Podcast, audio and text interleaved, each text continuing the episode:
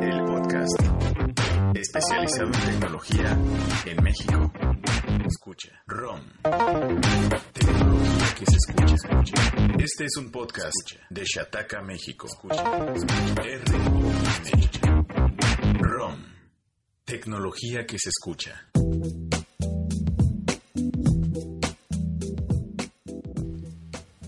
Un saludo a toda la gente que nos escucha el día de hoy en una emisión más de ROM. ROM número 62, como siempre, como cada jueves en la madrugada, usted tiene un ROM. Mi nombre es Martín, me conocen en Twitter como arroba martinpixel y los acompañaré a lo largo de estas, esperemos entre 90 minutos y 120 minutos, en el podcast de Ciencia y Tecnología de Shataka México. Recuerden que pueden visitarnos directamente en shataka.com.mx, además de nuestras redes sociales. Como se acaban de dar cuenta, para muchos lamentablemente no se encuentra Steve. Para Rodrigo es felicidad, así es que aquí lo presento. ¿Cómo está Rodrigo? Bien, un saludo a toda la gente que nos está sintonizando en esta nueva emisión. Sí, como dices, pues no está, no está Stevie, pero en presencia, pero en alma está aquí con nosotros. En nuestros corazones. ¿Dónde en nuestros está Steve? corazones. Para la gente que se lo pregunta, Rodrigo. Híjole, ¿crees que, ¿estará de crees, viaje que, o cre- qué? ¿crees que si, que si digo lo mandamos de vacaciones, la gente lo va a tomar a mal? O mejor sea- dicho, la gente se lo va a creer. Ajá, o la gente se lo va a creer, o sea, va a decir que Eh, ya lo mandamos adiós. unos días. Después Sí, del último un- ROM y su rendimiento, lo mejor fue mandarlo de vacaciones.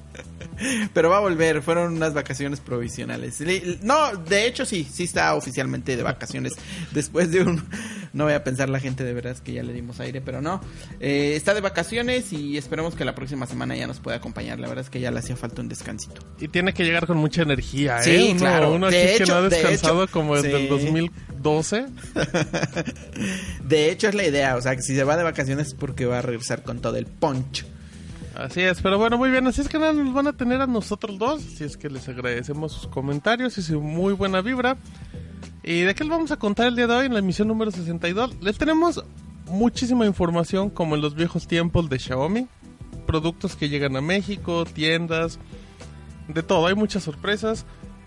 Les vamos a platicar de lo que podría presentar Motorola próximamente. Una aplicación de iPad que pues que ya era necesaria que todos la pedían. Además de que ahora sí les podré platicar un poquito más de Death Stranding. Recuerden Con, que la semana con pasada spoilers, sin spoilers. No, sin spoilers. No, no, no. No, no, no. Ese juego no tiene que llevar spoilers. Y ya obviamente en nuestro bloque de chismes de lavadero les vamos a platicar de servicios de streaming, el de Apple, el de Amazon. ¿Y qué va a pasar con Fox Premium en México? Ojo, eh. Va a estar bueno el programa, pero bueno. Así es que esperemos que les agrade, que se lo pasen bien. Gracias a toda la gente que nos escucha en Spotify, en iTunes, en, en iBox, que ahí nos dejan sus comentarios. Son lo mejor. Pero bueno, vamos a empezar con información que, que apareció calientita el fin de semana, Rodrigo. Y te cuento brevemente que Xiaomi ya planea otra tienda en... Planea traer más tiendas en México. Eso era el plan desde que había... Pues desde que presentaron la primera, querían crecer relativamente rápido. ¿Te acuerdas cuántas habían dicho? Creo que 22, ¿no? Algo Querían. así, ajá, justo, eh, creo que sí eran como 20. Obviamente, pues, sí fue emocionante para todos, pero fuera una realidad que, que nos dimos cuenta que la tendencia es que no iban a salir de Ciudad de México. Y cuando salían sí. era salir al Estado de México. O a Querétaro, ¿no? Que y cuando salían un de- poquito más era Querétaro, era así como de... No, pues de ahí te va Pachuca, te va Puebla, Ajá. De ahí.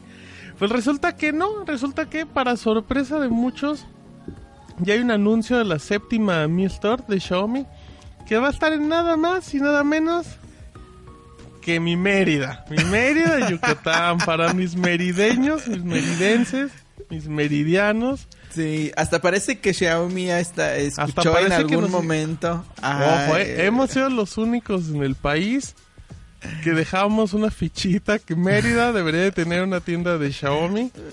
Y ya está. ¿Dónde va a estar? Va a estar en el centro comercial Plaza Galerías, que está ubicado en el norte, de ahí de la, de la capital.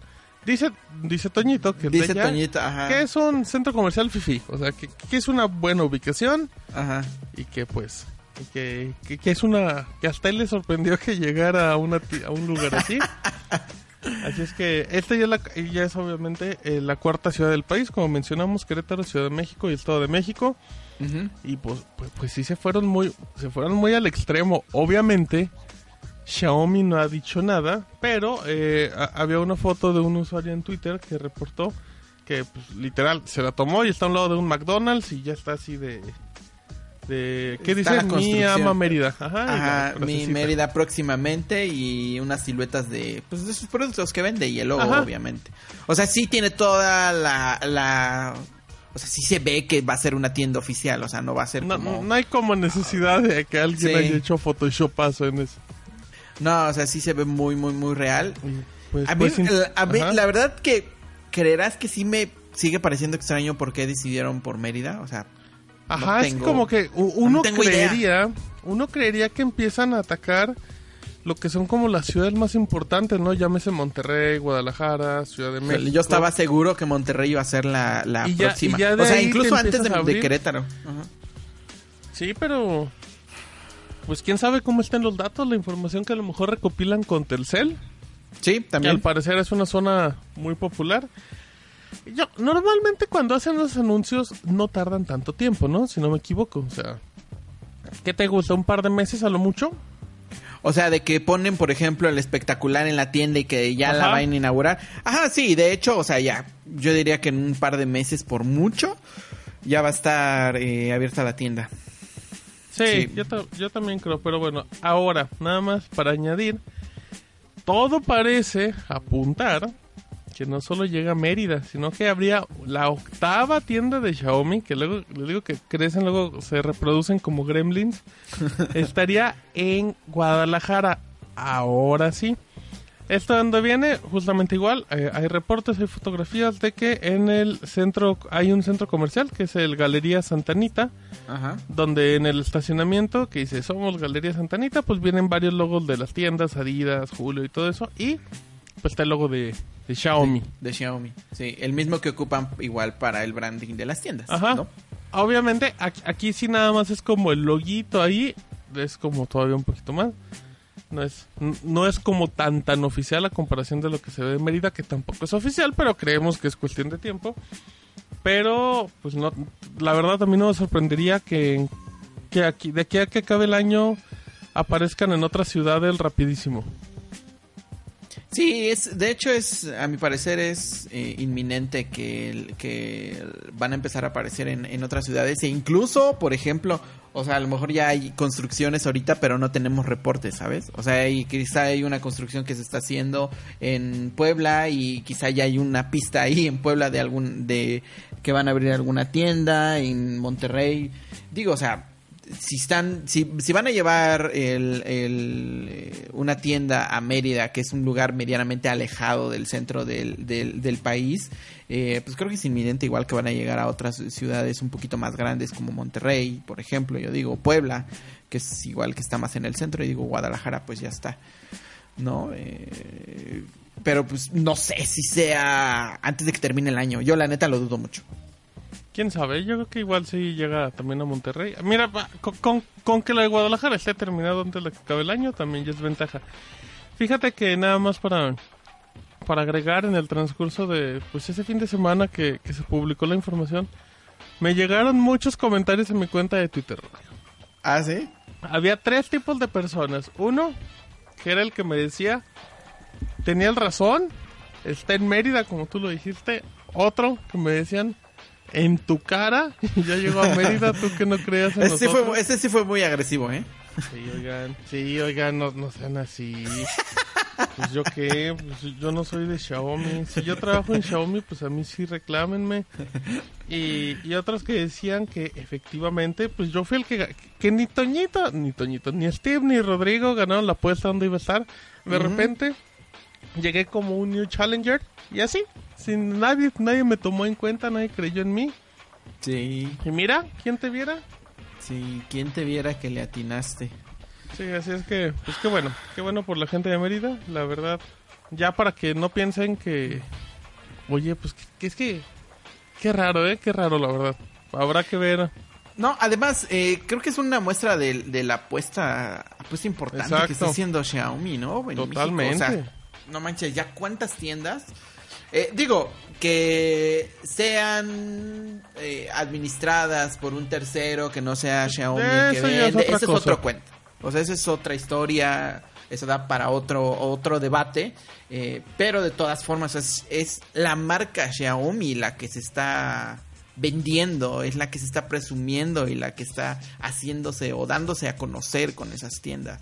O sea, la apuesta es directamente de ellos y ellos dicen, ok, lo vamos a hacer, ya sea que se busquen un socio, ya sea que se busquen otro socio o como sea, pero de alguna otra forma... o La sea, cosa es llegar, llegar la a exposición zona. la están, exactamente, o sea, la exposición la están teniendo y digo, interesante de Xiaomi y pues esperemos que, le, que, le- que les resulte bien. Sí, ¿no? sobre todo que les funcione. Pero bueno, ya dejamos el tema de los Mi Store. Y ahora vamos. Dispositivos, Rodrigo. Redmi Note 8 y Note 8 Pro llegan oficialmente a México. Oficialmente a México sí, a partir del 14 de noviembre se van a poder comprar ambos smartphones en las Mi Store y en las tiendas eh, Telcel. El Redmi Note, Note 8 es una evolución del Redmi Note 7 que vimos hace unos meses, de hecho, no lo vimos el año pasado, lo vimos hace unos meses. Este smartphone con de los primeros que traían cámara de 48 megapíxeles en, a, México.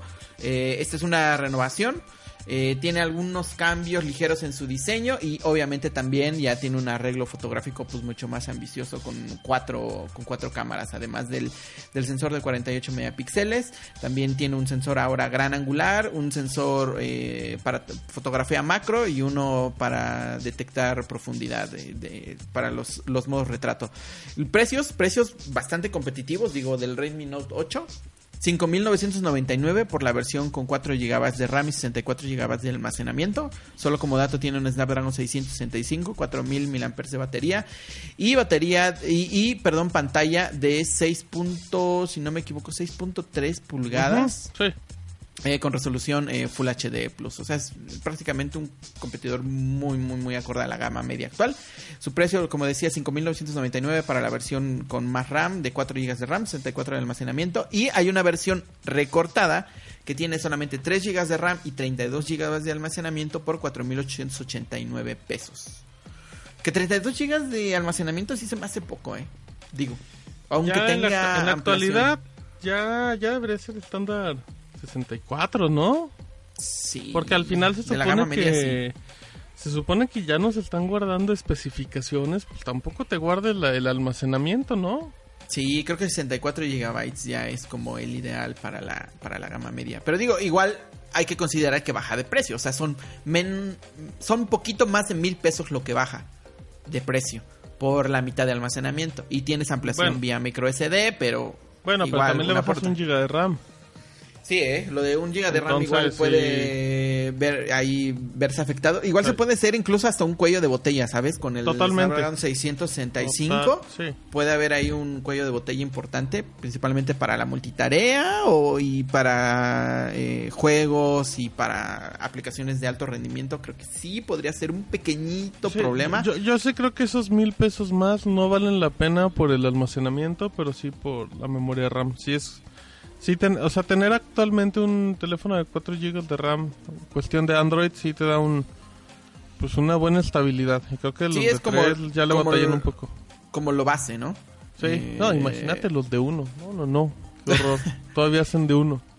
Sí, el- este, este smartphone viene a competir, por ejemplo, a- yo a- hoy lo pondré a competir con el Moto G8 Plus, del que hablamos el programa pasado, ¿no? y Creo. que le lleva casi tres mil pesos. No, como dos mil doscientos, dos mil trescientos, ¿no? Vale No, el Moto 7,200. G8 Plus no cuesta 6000. ¿Ves que estábamos comentándolo? El G8 Plus.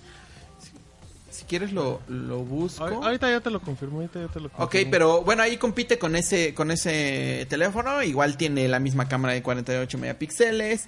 eh, igual tiene un... Bueno, el, el, el G8 Plus pues tiene esta cámara de acción. Eh, el Action Cam, el ultra gran angular específico para fotografía apaisada. Ajá. Tienes razón, ¿eh? son 500 pesos de diferencia del, del G8 Son 500 pesos de diferencia. Eh, ¡Ay! está parejita, ¿eh? Así de primera, Sí. ¿cuál te llama más la atención? Híjole. Es que, ¿sabes qué? ¿Sabes cuál es, cuál es el, el punto, a mi parecer, diferencial entre ambos modelos? Si Ajá. te gusta la capa de personalización de Xiaomi o si te gusta Android puro. MIUI contra... Y, y sí es una diferencia muy grande, ¿eh? Sí. Tanto para los que les guste Android puro como para los que nos gusta MIUI, que sí es Sí. muy diferente. De hecho, por ejemplo, a los que les gusta Android puro, pues obviamente se van a llevar esta experiencia lo más cercana a lo que ofrecen, por ejemplo, los Pixel de, de Google. Pero los que les gusta la capa de personalización de Xiaomi, eh, que no la menciono porque no, no, no sé específicamente cómo se pronuncia, pero bueno. MIUI, MIUI para los cuates. Ajá, eh, tiene un montón de funcionalidades adicionales, por ejemplo, lo de duplicar aplicaciones, Oh, es una maravilla, lo eh. de los, creo que tiene lo de los espacios, ¿no? Que puedes tener como diferentes, eh, como diferentes perfiles con diferentes aplicaciones, por ejemplo, puede, lo de duplicar aplicaciones es muy útil, por ejemplo, si tienes, si quieres tener dos WhatsApp o dos Ajá. apps de WhatsApp con O diferente número. como Amazon con diferentes cuentas. Tonterías pequeñitas, pero que hacen mucha diferencia. Cuentas en Sí. Mercado Libre, de todo. Exactamente, o sea, esas pequeñas funcionalidades, pues digo, ahí están también, ¿no? Pero obviamente, pues también con el, con, con la condición, pues de que no te llevas la interfaz pura de Android que todos conocemos, ¿no? Eh, pero bueno, ahí está la, la competencia, ya está la opción, pero también Xiaomi anunció un- en un escalón mucho más arriba el Redmi Note 8 Pro, que a mi parecer es la apuesta de las apuestas más interesantes que tiene Xiaomi ahorita en el mercado. E igual es un eh, smartphone de cuatro cámaras. Eh, este sí cambia un poquito su diseño respecto al que al Redmi Note 7, porque pasa su arreglo fotográfico al centro. Y eh, obviamente también tiene como insignia, como lo hizo el Redmi Note 7, una cámara de gran, ra- gran resolución. Es el primer smartphone en México con una cámara de 64 megapíxeles. El sensor es fabricado por Samsung y de ahí se acompaña de un gran angular de 8 y igual dos sensores de 2 megapíxeles, uno para fotografía macro y uno para fotografía para eh, detectar profundidad para los modos retrato. De ahí en especificaciones igual digo es bastante curioso que Xiaomi haya optado por incluir eh, un procesador MediaTek, pero no es cualquier eh, procesador, es el, es el nuevo Helio G90T, que es uno de los más potentes que ha creado MediaTek en su historia, un procesador que ellos lo dicen que está enfocado al gaming específicamente y se acompaña de 6 GB de RAM con 128 de almacenamiento y tiene una batería de 4500 mAh con carga rápida de 18, de 18 watts. El panel sigue siendo LCD, no pasamos todavía a la AMOLED, eh, pero sí tenemos igual resolución Full HD Plus y, y protección eh, cristal Corning Gorilla Glass de, en su versión 5. El precio obviamente pues sube de forma considerable respecto al Redmi Note 8 normal hasta los 8.799 pesos. Así que pues no sé. Pues, ¿se te, hace, ¿Se te hace muy competitivo el precio? Híjole, yo la neta, te voy a ser Ajá. sincero, la neta sí lo esperaba más, más abajo, la verdad. Te voy a ser bien honesto. Mi hermano se compró uno en, la tienda de cuatro letras. Y le costó dos mil pesos más barato. Sí. Sí. Es, Sí, todo lo sí. que, es lo que toda la gente está diciendo en, en- O sea, en y los es, ente- comentarios. y es entendible tanto de los dos lados, pero... Pero es que, Mm. oye, pero es que digo, es que hubieran creo que el sido... público de Xiaomi sí es un público que no dice, Sí. ah, sí, lo pago tres mil pesos más, bara- más caro porque sé que está vendido en México y tiene garantía. No, si el público de Mm. Xiaomi importaba sus smartphones desde China y no le importaba que le llegaran... si- si aguantábamos no- tres ajá. meses. Exactamente, no importando que le llegaran tres meses Totalmente. después, eh, que y si de quiera ahorrarse hay una dos tienda mil en México pesos. que te los vende casi al mismo precio o a veces hasta más baratos que tiendas chinas, Ujú. teniéndolo en México, es que sí es muy difícil competirle, la verdad. Pero es que dos mil pesos no es poco, Martín. O sea, No, no, digamos, no. Hubiera, hubieran sido 500 mil pesos. Quizá todavía pasaban por tener garantía de Telcel. Sí, sí, sí. Un, Pero un 10, 2,000 15% pesos. de descuento dices, va, puede ser. Pero dos mil pesos, híjole, sí se me hace bastante. Ahora también decían, eh, bueno, decían, y yo revisé, en Amazon igual están, vendiendo el Redmi Note 8, no es comercializado por Xiaomi, es comercializado por terceros, enviado por Amazon, son envíos Prime, y igualmente están bastante competitivos. Claro. Está sí, entre no, los no, no, no. 6500, creo, aproximadamente. Eh, incluso unos bajan más, unos bajan menos, igual depende de si el que lo vende eh, hace factura y todo eso que implica. Eh, pero digo, sí yo lo esperaba un poquito más abajo el precio, la verdad. Lo esperaba un poquito más abajo. ¿No? Sí. Y es que también... O sea, o sea, a 8,000 lo mejor, ¿sabes qué? Puede estar atractivo para alguien que quiera un plan de renta, ¿no? Que digas, ah, va, pues a lo mejor sí. Híjole, pero yo yo diría que si te, o sea, yo A ver, siendo yo, échale, si me voy échale. por un plan de renta, la verdad y si voy a gastar en estar pagando un smartphone Ajá, en, ajá, en dalo, pagos, di- dilo, yo sí me, me iría por un smartphone de gama alta.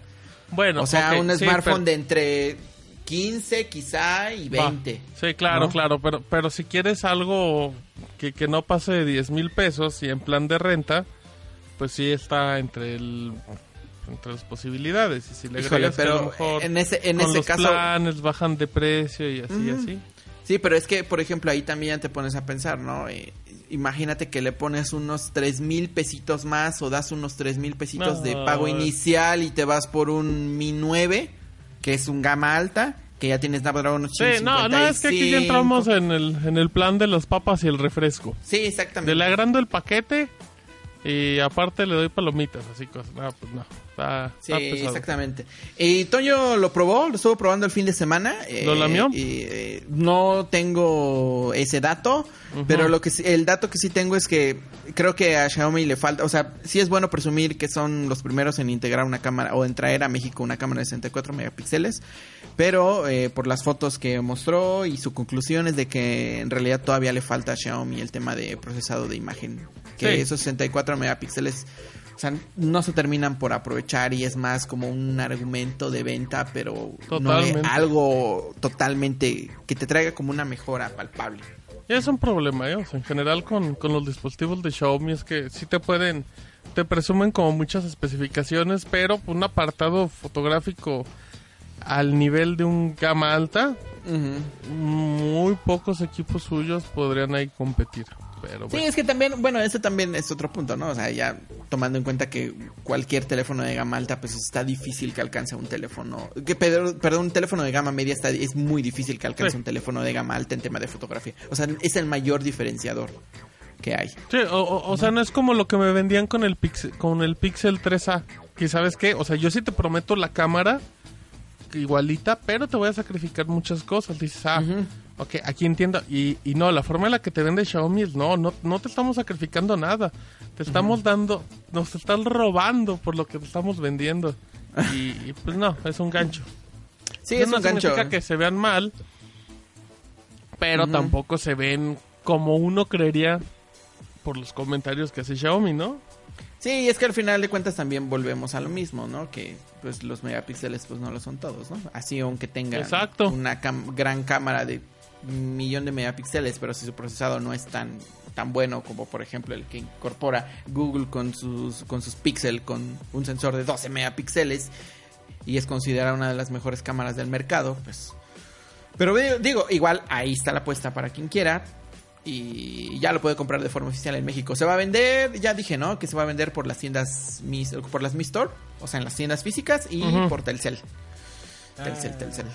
Pues ahí está, nunca falla. Pero mira, oye, fíjate que pensamos, teníamos mucho terror de que nos íbamos a extender mucho en el primer bloque y ya lo terminamos, lo echamos como de veintitantos minutos. Sí, sola- solamente falta un anuncio, el que hicieron justamente hace unos días. Igual Xiaomi hizo otro Ajá. anuncio. Hablando de cámaras de gran resolución, anunció su primer smartphone con cámara de 108 Ah, megapíxeles. claro, sí es cierto, ajá, el CS9, tienes razón. C- ¿Qué es? CC, CC, CC9 Pro. CC9 Pro. Ajá. Exactamente, CC9 Sí, sí, Pro. así se llamaba la, la asistente del del señor Sheffield, ¿te acuerdas? En la niñera.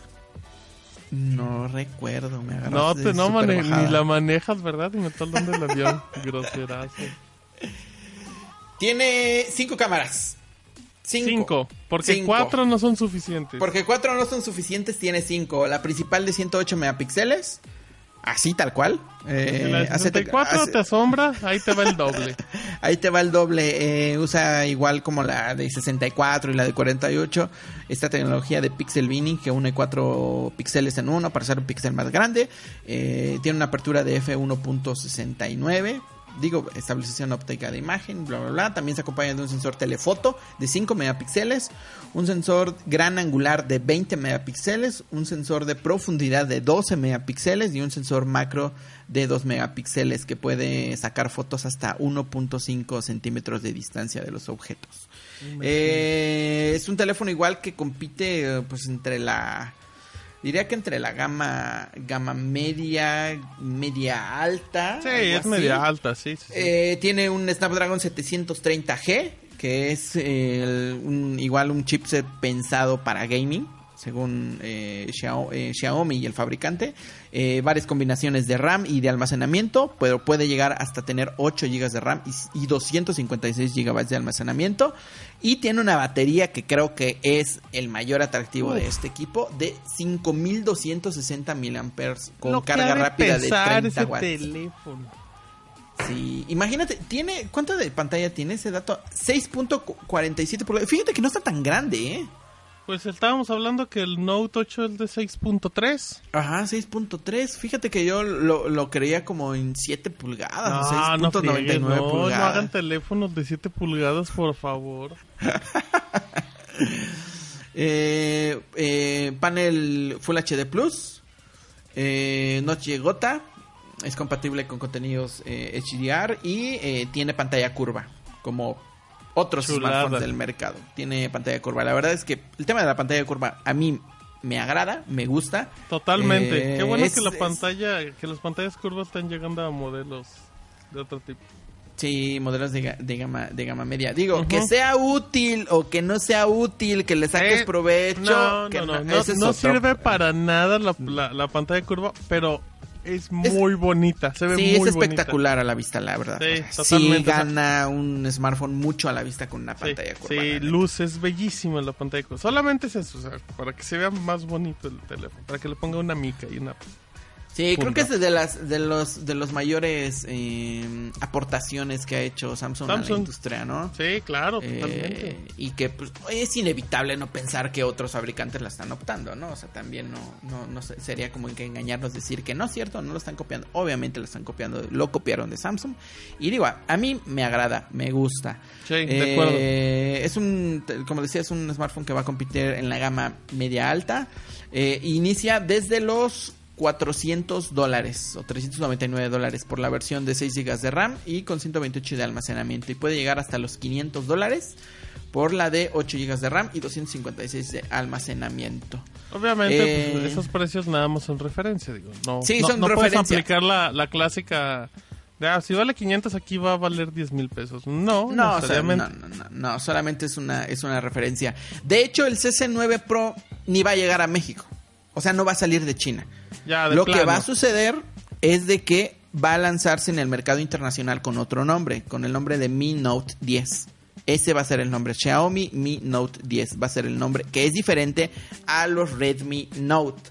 O sea, es- Ajá, sí. Es, es como diferente. Este teléfono es un teléfono Mi y el otro es un Redmi, pero ambos pertenecen a Xiaomi, ambos son de, de Ay, Xiaomi, qué ¿no? horror, Xiaomi. Eh, las especificaciones son prácticamente las mismas y de hecho este el, el, el Mi Note 10 o el CS9 Pro para el mercado internacional ya se va a empezar a vender desde creo mediados de este mes en España a un precio de 549 euros que son como 600 dólares o sea sí sube de precio de forma algo de pasar de 400 a 600 sí hay un, un, un, un gran espacio ahí pero pues digo, ¿no? Igual es una, una apuesta que está haciendo Xiaomi de llevar un teléfono que solamente era exclusivo para, o primero se había pensado que era exclusivo para China y lo va a llevar a otro mes- otros mercados y es, yo diría que es eh, 80% probable que llegue a México. Como el super gama alta. Mm, De la empresa. No sé, fíjate, es que ahí tienen el, el Mi 9, o sea... No, el- pero ya, ya, el Mi 9 ya con este ya. Ya este sería el sucesor del Mi 9. Híjole, pero el Mi 9 lo tienen que presentar a principios del próximo año, tú. Ay, Y este en teoría, o sea, cuando llegue Bueno, este, porque este ya no, este ya no creo que llegue a México este año, ¿eh? Yo digo. ok, ok, ya te la compro, te la compro. Yo creo que no llega a México este año y va a llegar hasta el próximo año y ya cuando se presente el Mi, el Mi 10, en teoría. Pues no sé qué va a pasar, pero bueno, ahí Xiaomi igual haciendo siempre sus ampliando su catálogo de forma extraña. Y sus y modelos y sus líneas y, poniendo- sus gamas. Sí, que sus modelos compitan entre ellos y que un gama media ahora es un gama alta y que un gama alta ahora es un gama media y No, no, no, es un, es un caos la comunicación de Xiaomi. Digo, son muy bonitos equipos, pero pero yo siempre lo he dicho, en serio, ca- ca- cada modelo más me confunde y usted si le gusta un equipo, téngalo en su mira y ya, diga, yo quiero un Mi 9 y, o ya, vámonos. Exactamente. Oye, ¿qué opinas nada más para terminar con este tema de que lo clásico que siempre que se presenta un equipo de, de miren, pues fíjense que ya tenemos las calificaciones respecto a la calidad de la cámara y, y en este caso con, con el Híjole. PC9 Pro dicen tenemos la cam la mejor cámara en puntuación y que compite en cualquier situación. Yo esas cosas yo no creo nada. O sea, no, no dudo que, que sean calificaciones digamos reales, pero es como de nah, por favor. Sí, es que sí se pone pone en, en, en duda eh, D, este medio, ¿cómo se llama? D, DxO Ajá. Mark, que es Exacto, el medio... DxO Mark, ajá. Ajá, que, que ocupan muchos fabricantes como de para presumir las cámaras. Es un medio como tal que le dan los equipos de- eh, antes de que salgan al mercado y tienen su laboratorio, porque es un laboratorio, ¿no? O sea, no es son personas haciendo review como tal, sino es un laboratorio como tal que hace pruebas de, de, de la cámara y las capacidades fotográficas y, y todo. Pero este cuento de que cada vez que sale un nuevo smartphone es el, es el nue- mejor. es el mejor, mm, no lo sé. No lo sé. Yo Este, lo veo por muy ejemplo, difícil el, que el Mi alcancen a Huawei. CC9 lo, está, lo están poniendo lo están poniendo encima, por ejemplo, del Pixel 4 Exacto. eh, o del P30 Pro, sí, sí. Yo, o sea, yo- abajo yo- del Mate 30 Pro, o sea, de hecho casi igual, o sea, casi Sí. cercano del Mi 30 del del perdón, del del Mate 30 Pro que para mí es uno de los mejores smartphones. Digo, ya lo dije el, el, el programa pasado, pero la cámara es muy buena del Mate 30 Pro. Tiene como siempre, tiene sus, sus debilidades y todo, pero es muy buena. Híjole, pero no sé, no sé, yo la neta los yo no- como referencia, yo. Ajá. O sea, o sea, te sirve que es muy buena cámara.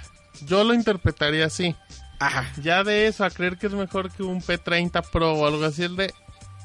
Ay, tengo mil dudas. Pero de Ahora, que es una muy buena ahora por ejemplo, sí. apenas estaban comentando alguien en Twitter que por qué este medio o este laboratorio de X o Mark no ha hecho el análisis de la cámara de los iPhone 11. Ajá. O sea, no lo tienen el análisis. Ah, o sea, la pregunta es, o sea, ¿por qué? ¿Por qué puro Ajá, Android? ¿por qué? Ajá, ¿por qué? O sea, ¿por qué no han hecho el análisis, el test de cámara de, del, del iPhone? Ahora, pueden decir, es que Apple, por ejemplo, no nos dio el dispositivo. No nos pero digo, proporciona. no nos proporcionó el dispositivo para hacer el, el test, pero digo, o sea, siendo un medio que sobrevive de hacer pruebas de laboratorio, Lo, de lo intentas conseguir en cualquier lado, porque al final es, eh, o sea, el iPhone es uno de los referentes en cámara. Exactamente. No es inserte nombre de teléfono genérico. No lo es. Exactamente, o sea, eh, el, el iPhone con el con el, el último Huawei, con el último Galaxy, eh, con el Pixel, eh, son los smartphones referentes a cámara, más algún gama alta de las otras compañías, ¿no? Que, que conozcamos, son referentes de cámara, pero digo, que no esté el iPhone en estos análisis, no sé. Y este cuento, o sea, es como que ya cansado, ¿no? De que cada lanzamiento, Sí. este Yo- es el lo mejor de la cámara. Yo le he escuchado eso en todos los Mi Mix que va presentando Xiaomi. Somos mejores que los iPhone, que los Samsung. Ya, yo ya escuché ese cuento y nah, por favor. Sí, ahí, ahí de hecho pues publican ahí creo que su, su método de cómo hacen su, su análisis, pero, pero digo, como siempre, o sea, no, no hay que tomar un solo medio eh, como, o un solo laboratorio como la, la última palabra. O sea, siempre hay en, este, en estos casos hay que contrastar con otros medios, con otras personas que hagan pruebas. Eh, igual cuando miren nuestros análisis, igual yo siempre recomiendo no solamente se queden con la opinión de nosotros, o sea, también miren de otros medios, miren otras pruebas, eh, videos, igual hay mucha gente en YouTube que hace muy buen contenido eh, con respecto respecto a, reviews de, de, smartphones, igual principalmente por si quieren ver, por ejemplo, rendimiento en video, cosas así. Eh, y ya en base a eso, pues toman una decisión. O sea, no se vayan como por un solo medio o lo que diga un solo medio. O si ese medio dice que está mal, pues ya al final de cuentas el, el teléfono es malo. No. O sea, tomen diferentes opiniones y ya en base a eso tomen una decisión. Totalmente. Mira, muy bien. Pues pues se cancelaron los de los 22 minutos, ya hicimos como 35, pero estuvo bueno. Así es que ya. Terminamos el primer bloque, por fin. Fue bloque de Xiaomi, pero a, a, hablamos bonito, luego hablamos más menos, luego hablamos feo. Tuvieron de todo, hubo de, de, todas las sensaciones, todas las, eh, todos los comentarios aquí. Así es que bueno, vámonos, si te parece, al segundo bloque. Sí.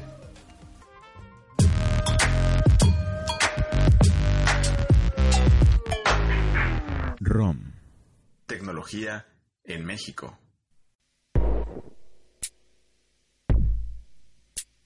Shataka, México.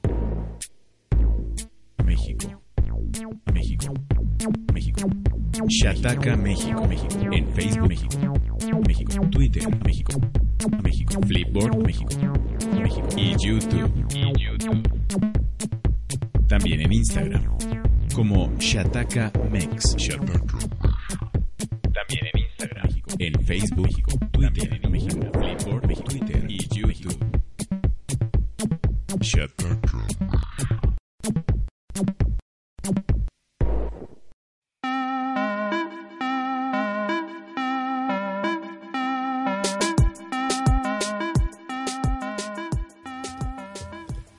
Muy bien, ya estamos aquí de regreso en el segundo bloque. Como les diría Steve, ¿cómo están? ¿Cómo se le están pasando? Cuéntenos por favor en los comentarios. Recuerden dejarnos ahí en iBox, que es donde lo leemos, o directamente en nuestras redes sociales. Así es que ya estamos aquí de regreso después de este bloque de Xiaomi. Vamos a hablar de más cosas. Y antes de empezar a hablar de información, hay que comentarle al Rodrigo que Steve se nos fue de vacaciones, pero nos dejó tremenda investigación.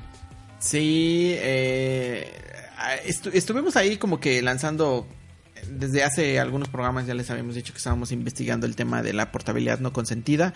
Digo, el programa pasado ya les hablamos algunas de las modificaciones que hubo en, en, en, la ley, en las leyes para el tema de la portabilidad, de cómo funciona, pero estábamos nosotros trabajando desde hace varios meses, muchísimos, eh, como dos, tres meses en, en, un tema de la, de la portabilidad y cómo era que funcionaba. Platicamos con operadores, qué era lo que eh, opinaban, cómo es que estaba sucediendo la portabilidad. Eh, también pre preguntamos a personas que habían sido, que habían sido eh, víctimas de este, de este fraude, algunas cifras de, del, del pues cuántas pérdidas da o cuántas ganancias da a las personas que están haciendo este tipo de, de fraudes, porque al final de cuentas pues es un tema, es un tema monetario, ¿no? Si tú estás llevando a, a, a clientes, estás portando a clientes a ciertas compañías, pues obviamente tú recibes un beneficio y si lo haces de forma eh, legal, pues está bien, pero si lo haces de este tipo de, de, de, de forma, sin, sin el consentimiento del usuario,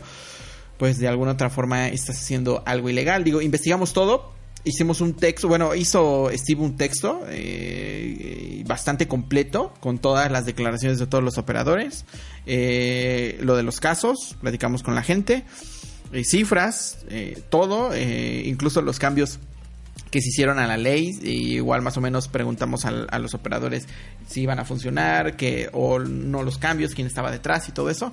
Pero hicimos un texto, ahí está en el sitio y pueden, pueden pasarlo a revisar, la portabilidad no consentida, el fraude de millones de pesos en México que no hacen Telcel, AT&T y Movistar, pero sí lo financian.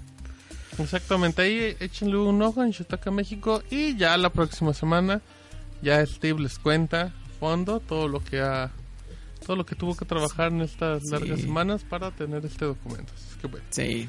Ya. A ver, Rodrigo. Dicen los rumores. Dicen. Que Motorola presenta algo la próxima semana y podemos tener alguna teoría de qué podría ser. Sí, hace unas semanas eh, se publicó un teaser de un evento que va a haber el 13 de noviembre de Motorola. El teaser era un GIF que recibieron varios medios de Estados Unidos, en el que se veía el, una animación de una carcasa de un smartphone que se estaba como rompiendo y estaban haciendo otro smartphone dentro. Eh, la carcasa del exterior, la que estaba rompiendo, era del Razer original. Y el que estaba dentro, pues al parecer parecía igual un teléfono que estaba cerrado. Eh, ya había rumores desde hace algunos meses, de hecho desde hace muchos meses, desde febrero creo el Wall Street Journal publicó el rumor de que Motorola estaba pensando en revivir el Motorola Racer, el original. Eh, y digo, todo esto, el, el, el teaser apuntaba directamente a su presentación para el próximo 13 de noviembre. La cuestión es de que días después, una semana después, dos semanas después, eh, Evan Blass, el famoso filtrador de, de, Twitter, que digo, quien está en el mundo de la tecnología lo conocen, publicó uh -huh. pues imágenes de lo que sería este nuevo Razer, el regreso del Razer eh, original, pero ahora adaptado a la era moderna, adaptado a la era de los smartphones y sobre todo adaptado a la era de las pantallas flexibles. Es decir, es el mismo diseño del Razer, bueno, parecido, el Ajá. diseño del Razer original con es, es un teléfono ¿Cómo, cómo, cómo, se, ¿Cómo se le llama este teléfono? ¿De folder? De folder, de folder, ¿no? De folder, claro. Ajá. Un teléfono de folder. En, en la parte exterior tiene un su, su, pantalla pequeña, al parecer es de color y se muestran algunas notificaciones. Tiene una cámara igual en la... Y cuando se abre, en vez de, de mostrar una pantalla en la parte superior y el teclado en la parte... El teclado alfanumérico en la parte de abajo como el original, pues es toda una pantalla. Es decir, la pantalla de, de adentro es eh, flexible, es, es plegable las, y las se dobla.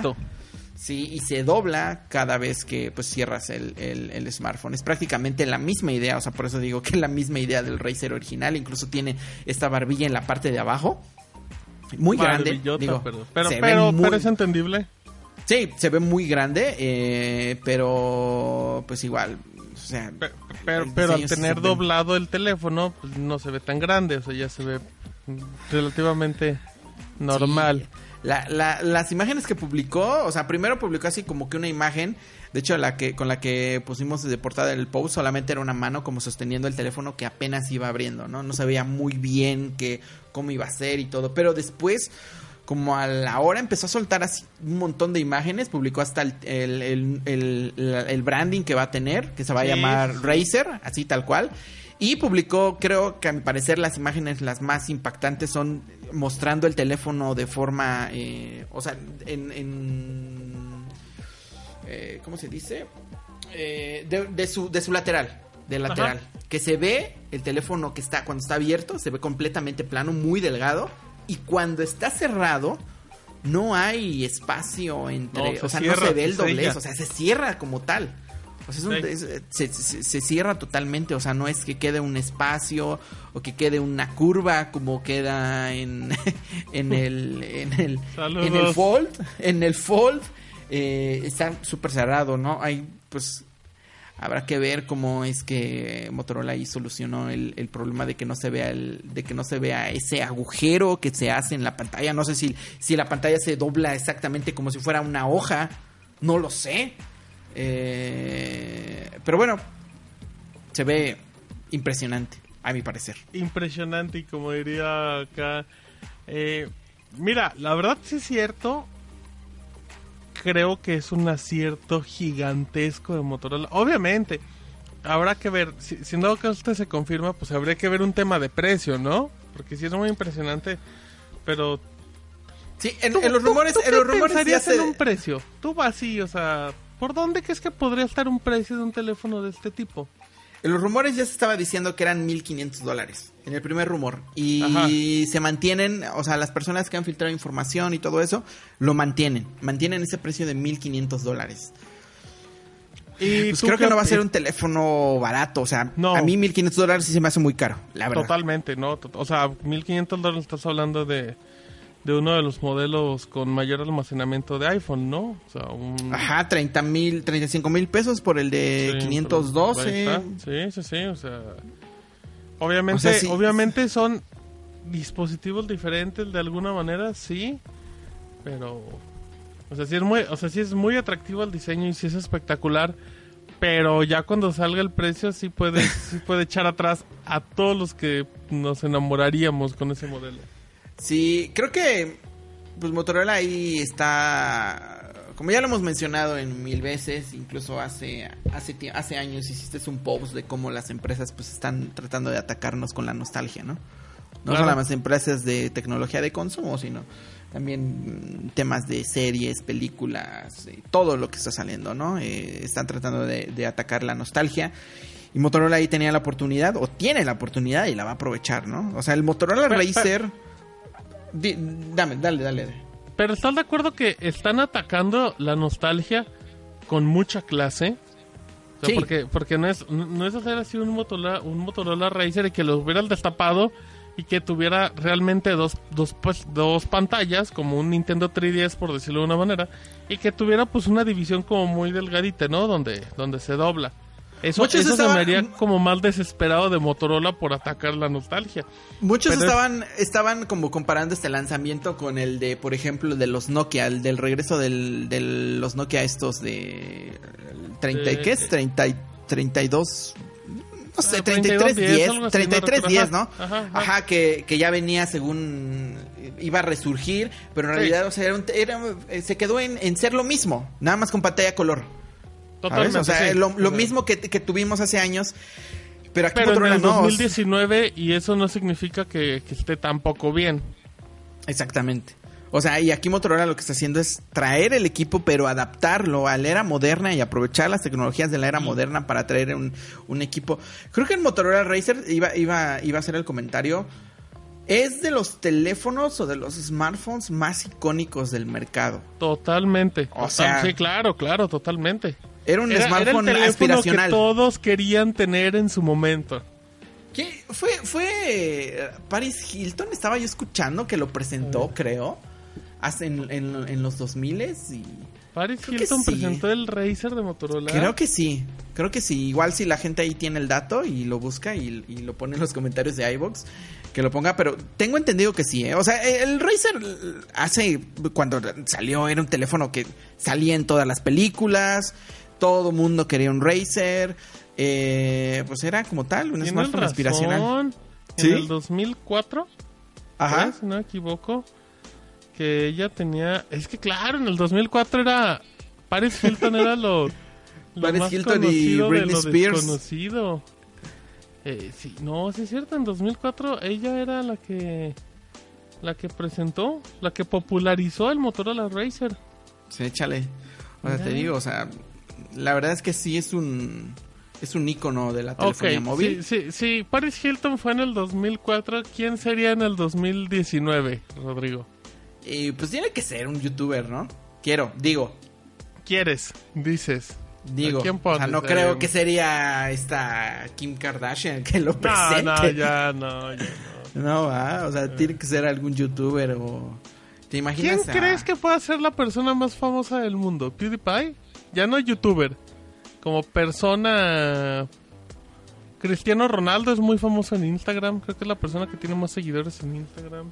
Cristiano Ronaldo, Messi, pero Nah, no sé si No creo. no sé si, si si vayan por ese, o sea, si hacen No, no creo que, no creo que Motorola ande derrochando ese tipo de dinero cuando puede hacer una campaña de publicidad. Creo que más efectiva en la actualidad. Sí.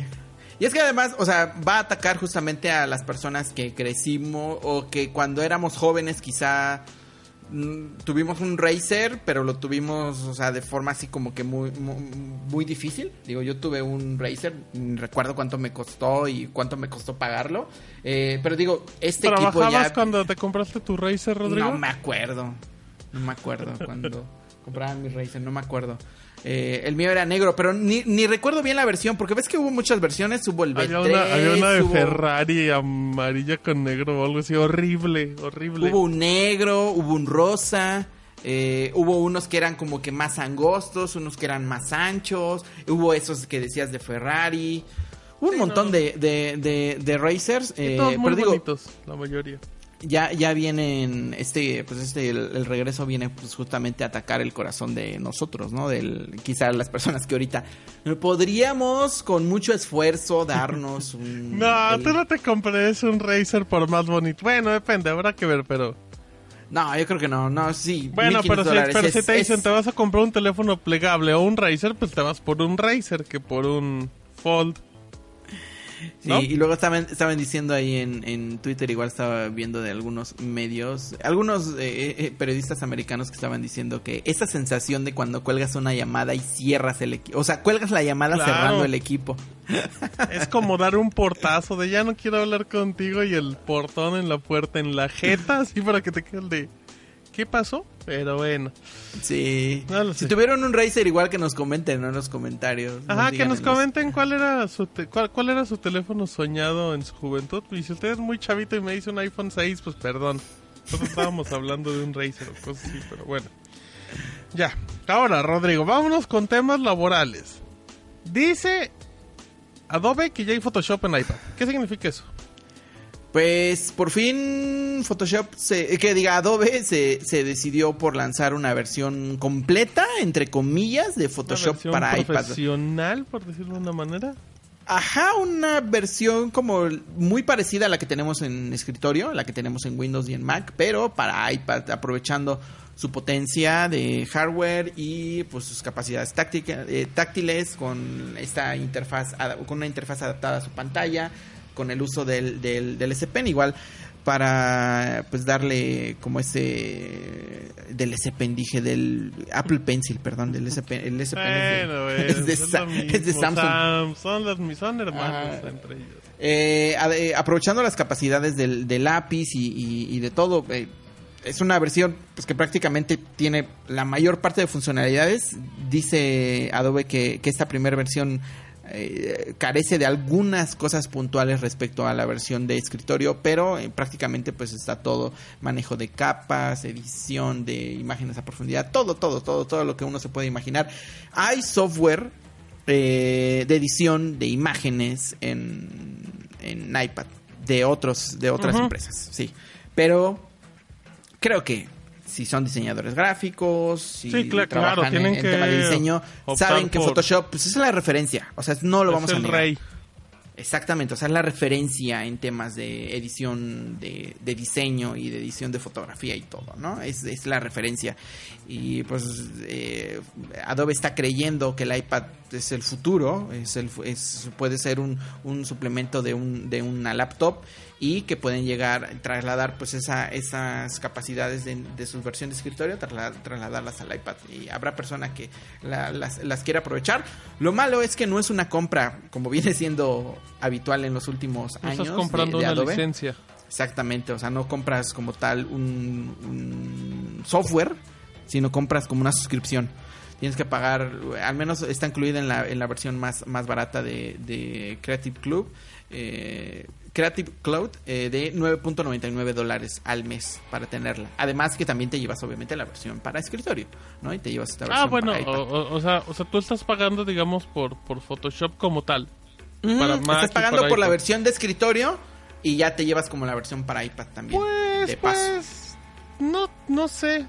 O sea, obviamente suena caro porque siempre es mejor pagar una licencia.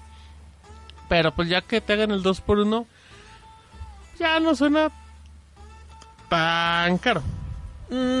Además de que, por ejemplo, por licencia, no tienes el, el programa como tal. O sea, no lo Ajá. tienes porque no es tuyo, ¿no? Eh, eso todos lo sabemos, que al final de cuentas es un- estás pagando la licencia de uso.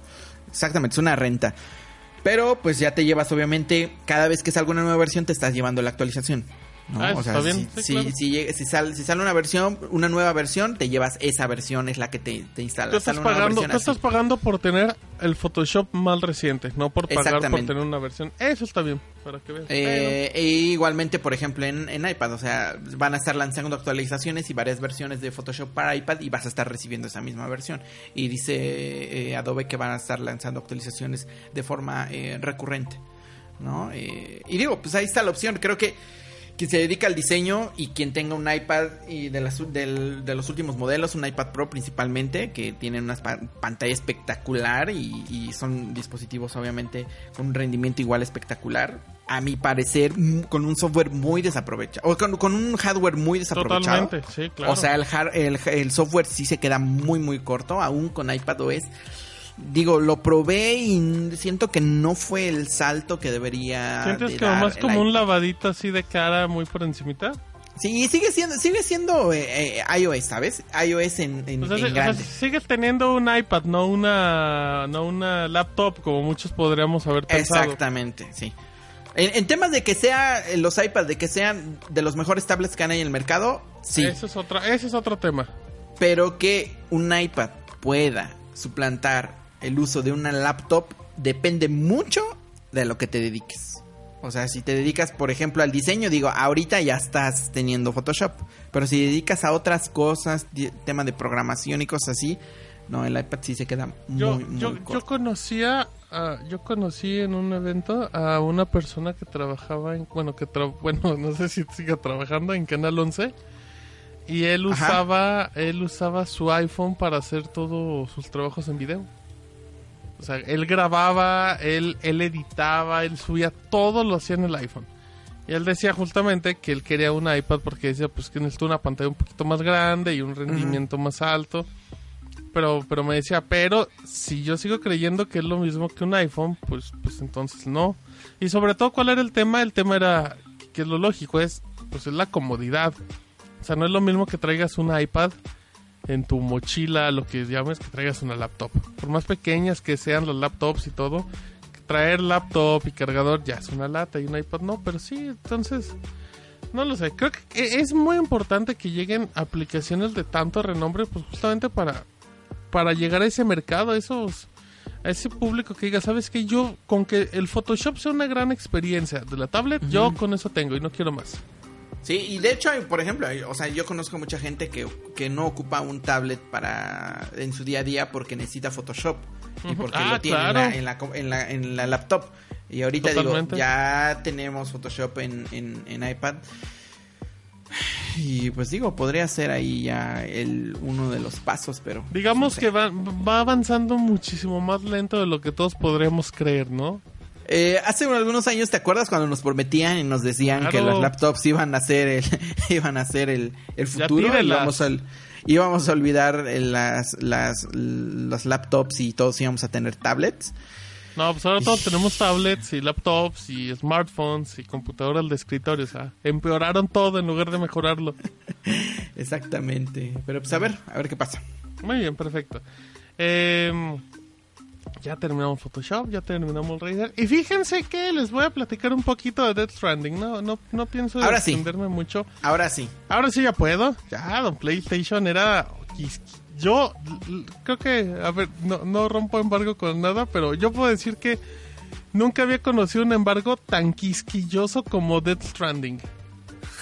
O sea, no, no podías hacer nada. De hecho, de hecho les- no les voy a mentir, o sea, todavía lo que lo que ya publicamos de nuestro análisis es nosotros se, se pueden publicar imágenes hasta cierta parte del juego porque pues para evitar spoilers y eso es evidente. Pero una cosa era evitar la pu- publicar imágenes y otra cosa era pues hablar del juego después de ese momento, ¿no? Digamos después del 20%. Eh, En, en el, en el embargo de God of War, igual no fue así, ¿tú? Sí, pero no tan quisquilloso, o sea, Híjole, pero es que también es Don, Don, Ko- Don Kojima, es bien... sí, no, sí se nota que era Kojima. Sí se nota que eran como exigencias de él, ¿verdad? Sí, o sea, sí, que él sí, fue el que, o sea, que no fue decía- como la persona de comunicación ni nadie No, no, de- no, del estudio, no se veía que él. Sony quería ser muy cuidadoso, no. Se veía que Kojima intentó ser lo más perfeccionista hasta en los embargos. Está Eh, bien, ¿no? Está bien. La verdad, está padre. O sea, está padre porque es parte del misticismo, es parte del personaje. Y Death Stranding es un juego que se presta para eso, ¿sí me entiendes? O sea, no. Perdón, pero no es como si dijeras que, que Gears 5 era un embargo muy quisquilloso. Pues decías, perdón, pero pues ya sea lo que va, ya me lo enseñaste. Ajá, al final de cuentas ya sabes quién sale, ya Ajá. sabes qué es lo que va a pasar, ya sabes que Pero, tienes que disparar pero y lo que tienes que padre, matar. lo padre de Death Stranding es que la gente, incluyéndome yo, no sabíamos nada de qué iba hasta No, que no sabemos. el juego. Y, y mucha gente después de las reseñas sigue sin entender de qué va Yo Death Stranding. sigo sin entender de Y- qué va Death Stranding. Y es muy válido. Eh, te, te- te voy a contar un poquito de Death Stranding de una manera más coloquial y ya sin, sin clavarnos tanto. Ajá. Estamos, estamos en un mundo... Llegó el Death Stranding y se cargó a todo el mundo. Death Stranding es un suceso Ajá, es un suceso del que no sabe como nada y se cargó a todos Ok, y de repente está un Estados Unidos vacío. Ok. Vacío donde donde antes presumían tener una super red que conectaba a todo el país, a todo el mundo y que tú con esa decías, ¿sabes qué? Pues hoy quiero taquitos y te llegaban que estaban todos conectados pero a la vez estaban desconectados, ¿eh? Porque no estaban Ah. na- eh, una cosa muy como el internet ahorita, bien padre eso. Entonces desaparece eso y obviamente pues hay sobrevivientes y tienen que volver a conectar Estados Unidos. Y para conectar a Estados Unidos, ¿qué necesitas? Necesitas a mi Norman Reedus, el mismo que salió en PT, o sea, hace Ujú. Silent Hills, y el mismo de The Walking Dead. Y yo no lo recuerdo. ¿Cómo se, llama el, ¿Cómo se llama el personaje que sale en...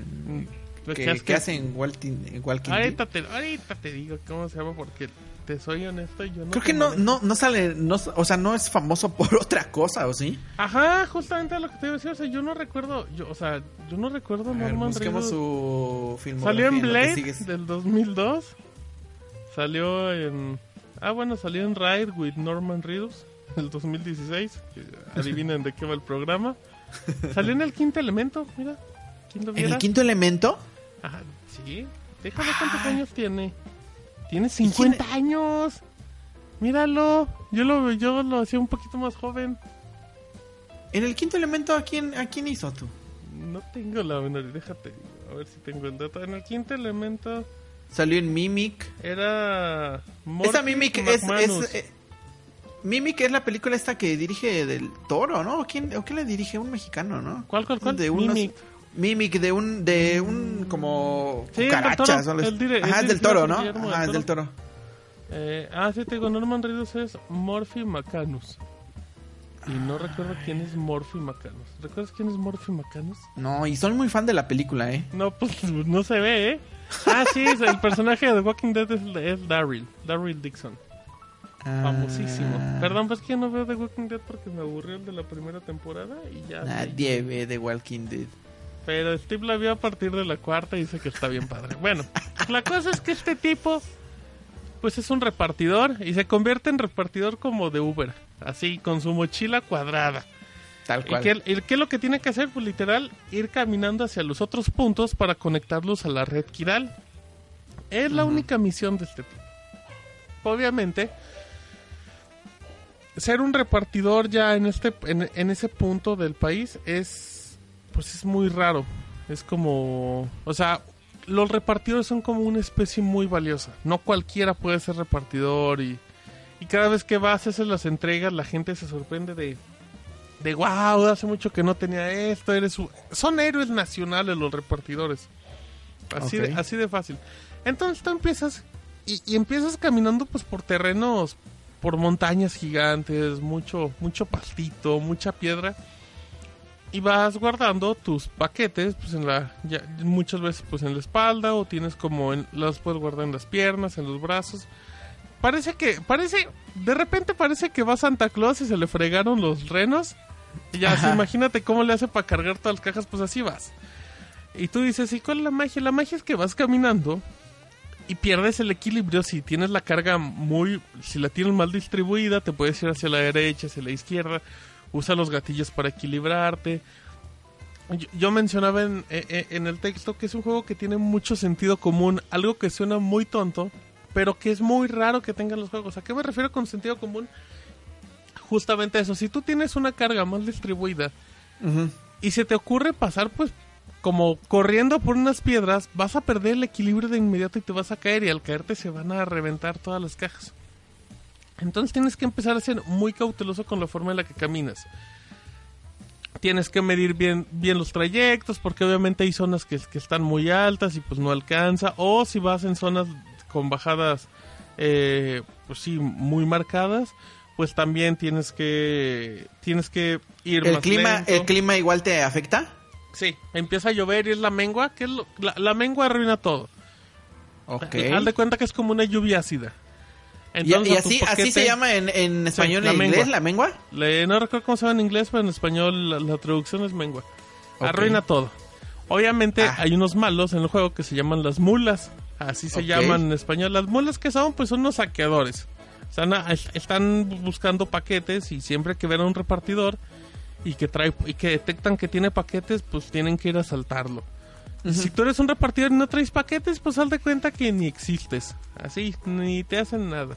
Ah, ok, ok. Entonces andan buscando los paquetes como tal. ¿no? Ajá, exacto. Ahora, obviamente, el, el enemigo principal es como parte de esto de Death Stranding. Son estos, pues como estos espíritus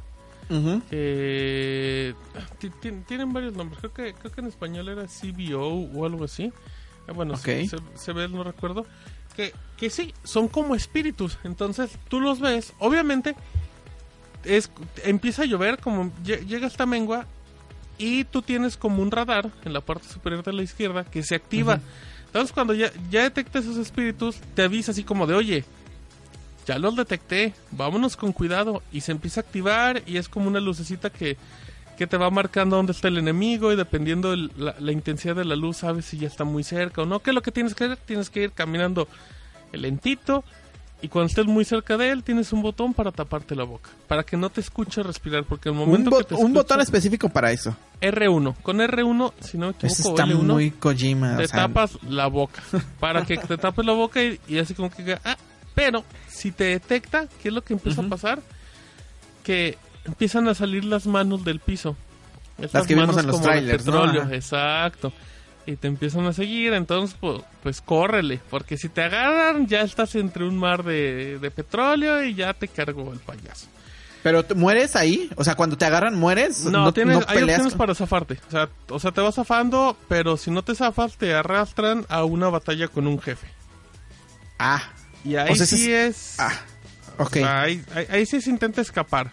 Pero bueno, te estoy contando el juego y suena muy aburrido. Y es cierto, es muy aburrido lo que les estoy contando. Yo le contaba, yo le platicaba a Rodrigo cuando lo empezamos a jugar porque porque nos llegó como, pues sí, nos llegó semanas antes de, de su lanzamiento, que todavía no se da, ya cuando nos escuchen probablemente ya puede estar en las tiendas. Em, las primeras cinco horas son pesadísimas. Hubo, yo, yo, yo estoy que seguro que de las primeras cinco horas jugué a lo mucho una hora y media. Todo lo demás eran diálogos, cinemas, videos, bla, bla, bla. Llegó un punto, me acuerdo en las sesiones que dije, ya, y ahorita nada más que se acabe el video, eh, guardo la partida y me voy. Pasaron 40 minutos. Fue así como de... ah. Entonces yo le dije a Rodrigo, le dije, si el juego va a estar así, no, va a ser muy criticado.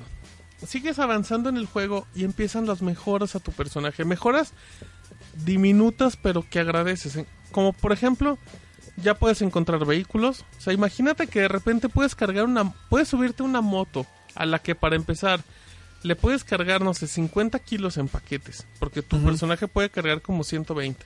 Entonces le puedes cargar 50 kilos. Tú ya nada más traes 30 kilos. Y un trayecto en moto de un punto A a punto B que te hagas 5 minutos en lugar de que hagas 20 caminando.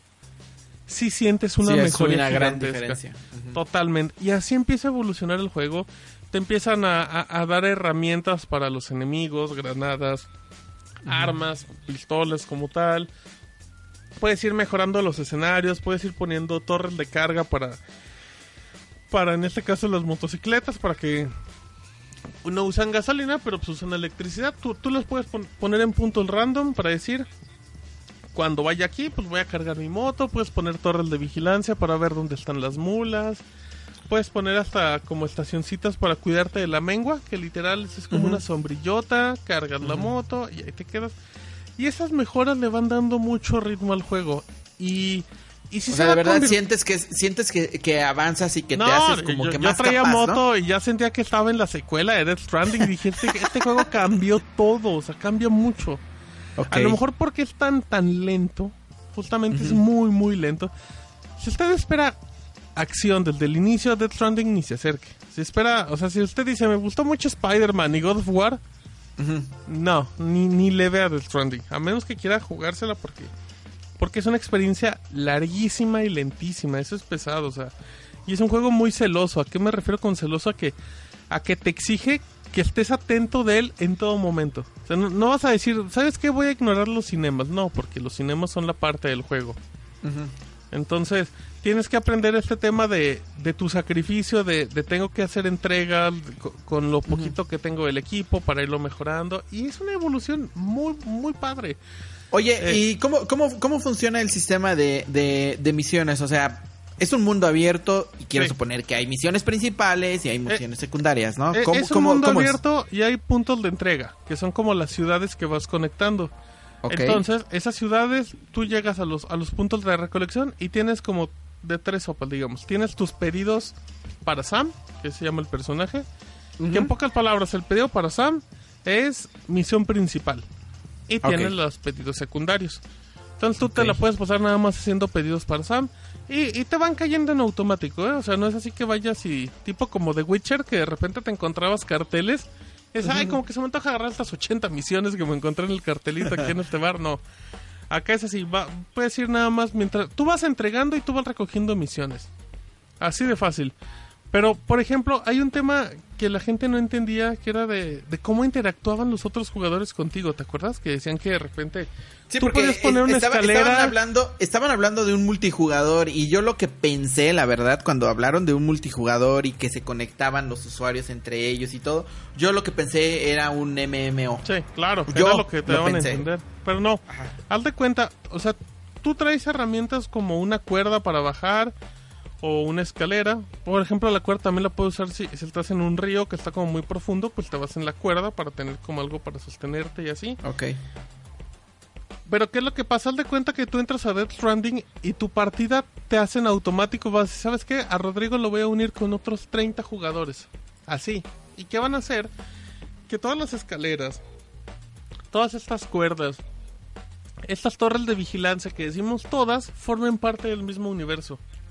De su universo, que son para 30 personas. El Pero número nada es las cosas, ¿no? O sea, no me voy a topar con otro jugador. No, nunca. Pero sí te vas a Ah. topar con las escaleras que ponen. Ok, O sea, e- te vas a esa, esa, era mi- una Sí. de las mis mayores dudas, que si me iba a encontrar yo con otros repartidores. Totalmente, no, no, o sea, tú, o sea, tú, tú vas, por ejemplo, por un camino y de repente, porque al final pues estás en un... Estás al aire libre, o sea, no, no, no vas por carretera, vas por, por terreno. Y de repente dices, ay, pues voy a ir por acá y te encuentras una escalera y te das cuenta que fue de alguien que pensó lo mismo y te dejó la escalera. Entonces tiene como un sistema de me gustas. Le presionas al touchpad y es así como me gusta como agradecimiento. Lo que, lo que invita a Death Stranding es que ellos te dicen que todas esas personas en ese universo son repartidores. Entonces, como entre repartidores, pues hay que echarse la mano. Y además de eso, puedes poner cartelitos como con expresiones. Y, y es que, en serio, suena bien tonto. Pero, por ejemplo, hay misiones que sabes que tienes que llegar por, por una zona en particular. Y de repente hay como. Te encuentras como cartelitos que te dicen: ánimo, ya falta poco. O que te digan peligro, atento, o que te pongan una flecha Sí, así como, como, de como- "Vete como para los mensajes izquierda". que, que dejan o que, que se dejan en, en, en Dark Souls igual. Anda. En Dark Souls pueden dejar ese tipo de mensajes igual en Sí. ciertas situaciones cuando juegas en multijugador y por ejemplo si hay una trampa alguien Sí. un- un- una buena persona te dice un, te deja un mensaje Claro. de que hay una trampa o, algunas personas te solamente te dejan otros mensajes pues para hacerte morir o cosas así, ¿no? Y créeme, y créeme que después de 40 minutos en una misión, caminando porque se me descompuso la moto, por todo, Ok. ir caminando y encontrarte mensajitos de ya falta poco, ánimo, no sabes cómo dices, ay sí ya, gracias. Pues en serio, hasta te sientes parte de... Y eso es lo bonito, esa es la idea. Obviamente, no sabemos cómo vaya a ser a la hora de la versión final. Y por la versión final me refiero a cuando millones de jugadores lo jueguen. Que anden ahí como de, de troles. Obviamente, ¿cuál es tu ventaja? Que tú puedes eliminar esos carteles. O sea, que a lo mejor te digan, ay, por aquí a la derecha. Y de repente te das cuenta que era mucho peligro. Pues puedes regresar y puedes deshacer ese cartel. O sea, Ah, te dan ya. como esa opción así de, de, oye, si tú crees que eso estuvo, que esto no está bien, lo puedes eliminar. Ahí está bueno. ¿eh? Es un juego rarísimo. Es un juego que pues inventa subgéneros, es una experiencia muy extraña, muy lenta. Hay muchísimas cosas por mencionar. Está lo de los bebés, que literal se llaman bebé, nada más con los dos B labiales. Bebé, o sea, bebé. Ajá, BB. BB en inglés, bebé en español, tal cual. Ah, ok, tal cual. Eh, Salen muchos personajes famosos, sale Guillermo del Toro y... Ya, lo, ya lo hemos visto en el. Sí, en el claro, tráiler, Guillermo ¿no? del Toro, Norman Reedus, eh, este Mike Mickelson, si no me equivoco, y entre otros. No voy a decir más. Eh, de repente hay, hay misiones donde vas caminando hacia lo largo y sabes que es un trayecto de 5 o 10 minutos y la toma solita se empieza a alejar, alejar, alejar. Tú no sabes qué está pasando y poco a poco empiezas a escuchar una canción de la nada. Ok. Y te sale un ladito el nombre de la canción y quién la canta. Y ya, tú solo sigues caminando escuchando la canción. O sea, Kojima de repente dijo, en este punto les voy a meter una canción como para romperlos, para, para romper esta idea que tienen. Y es una experiencia fabulosa, ¿eh? O sea, es...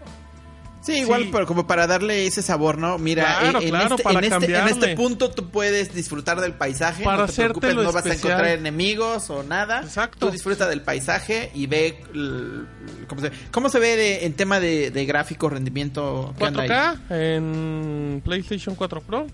Ok, No tiene HDR hasta el momento. ok. Eso está muy raro, ¿eh? Porque PlayStation siempre tiene un HDR.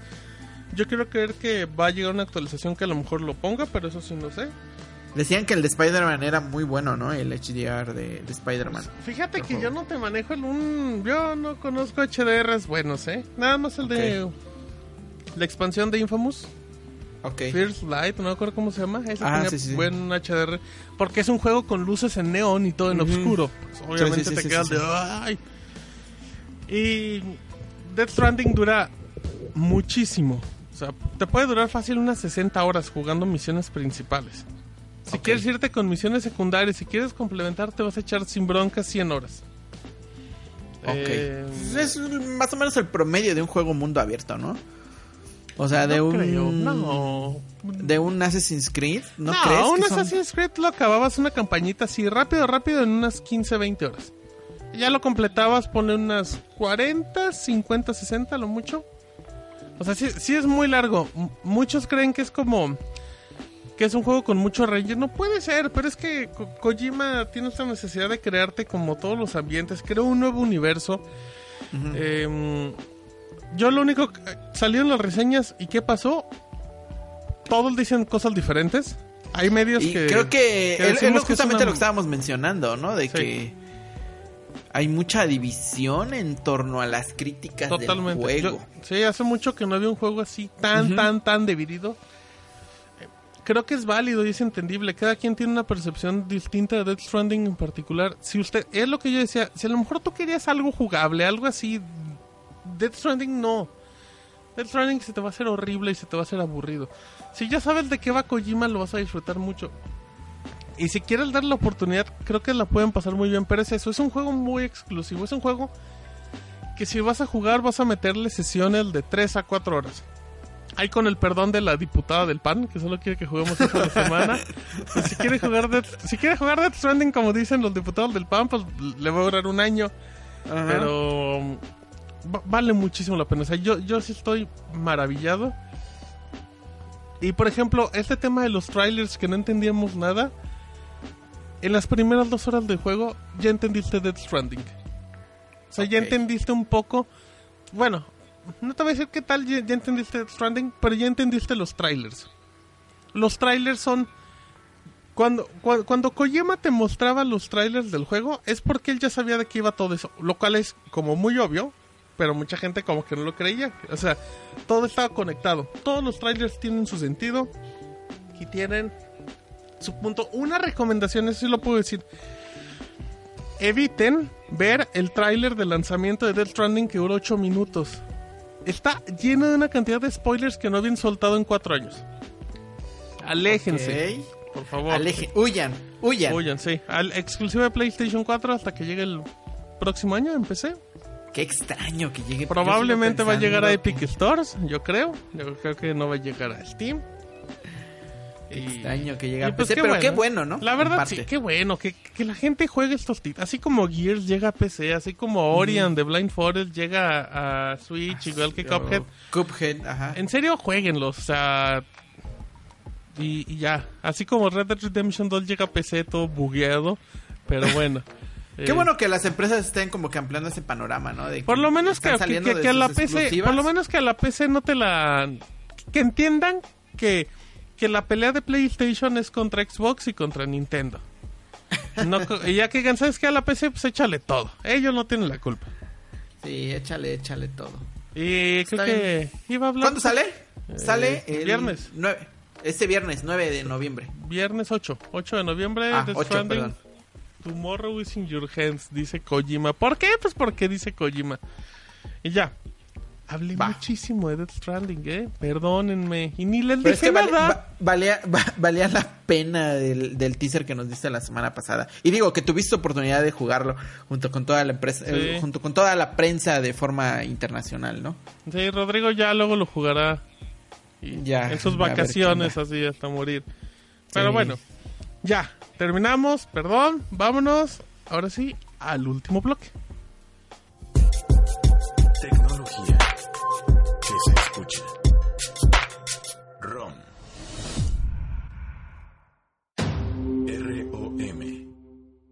ROM.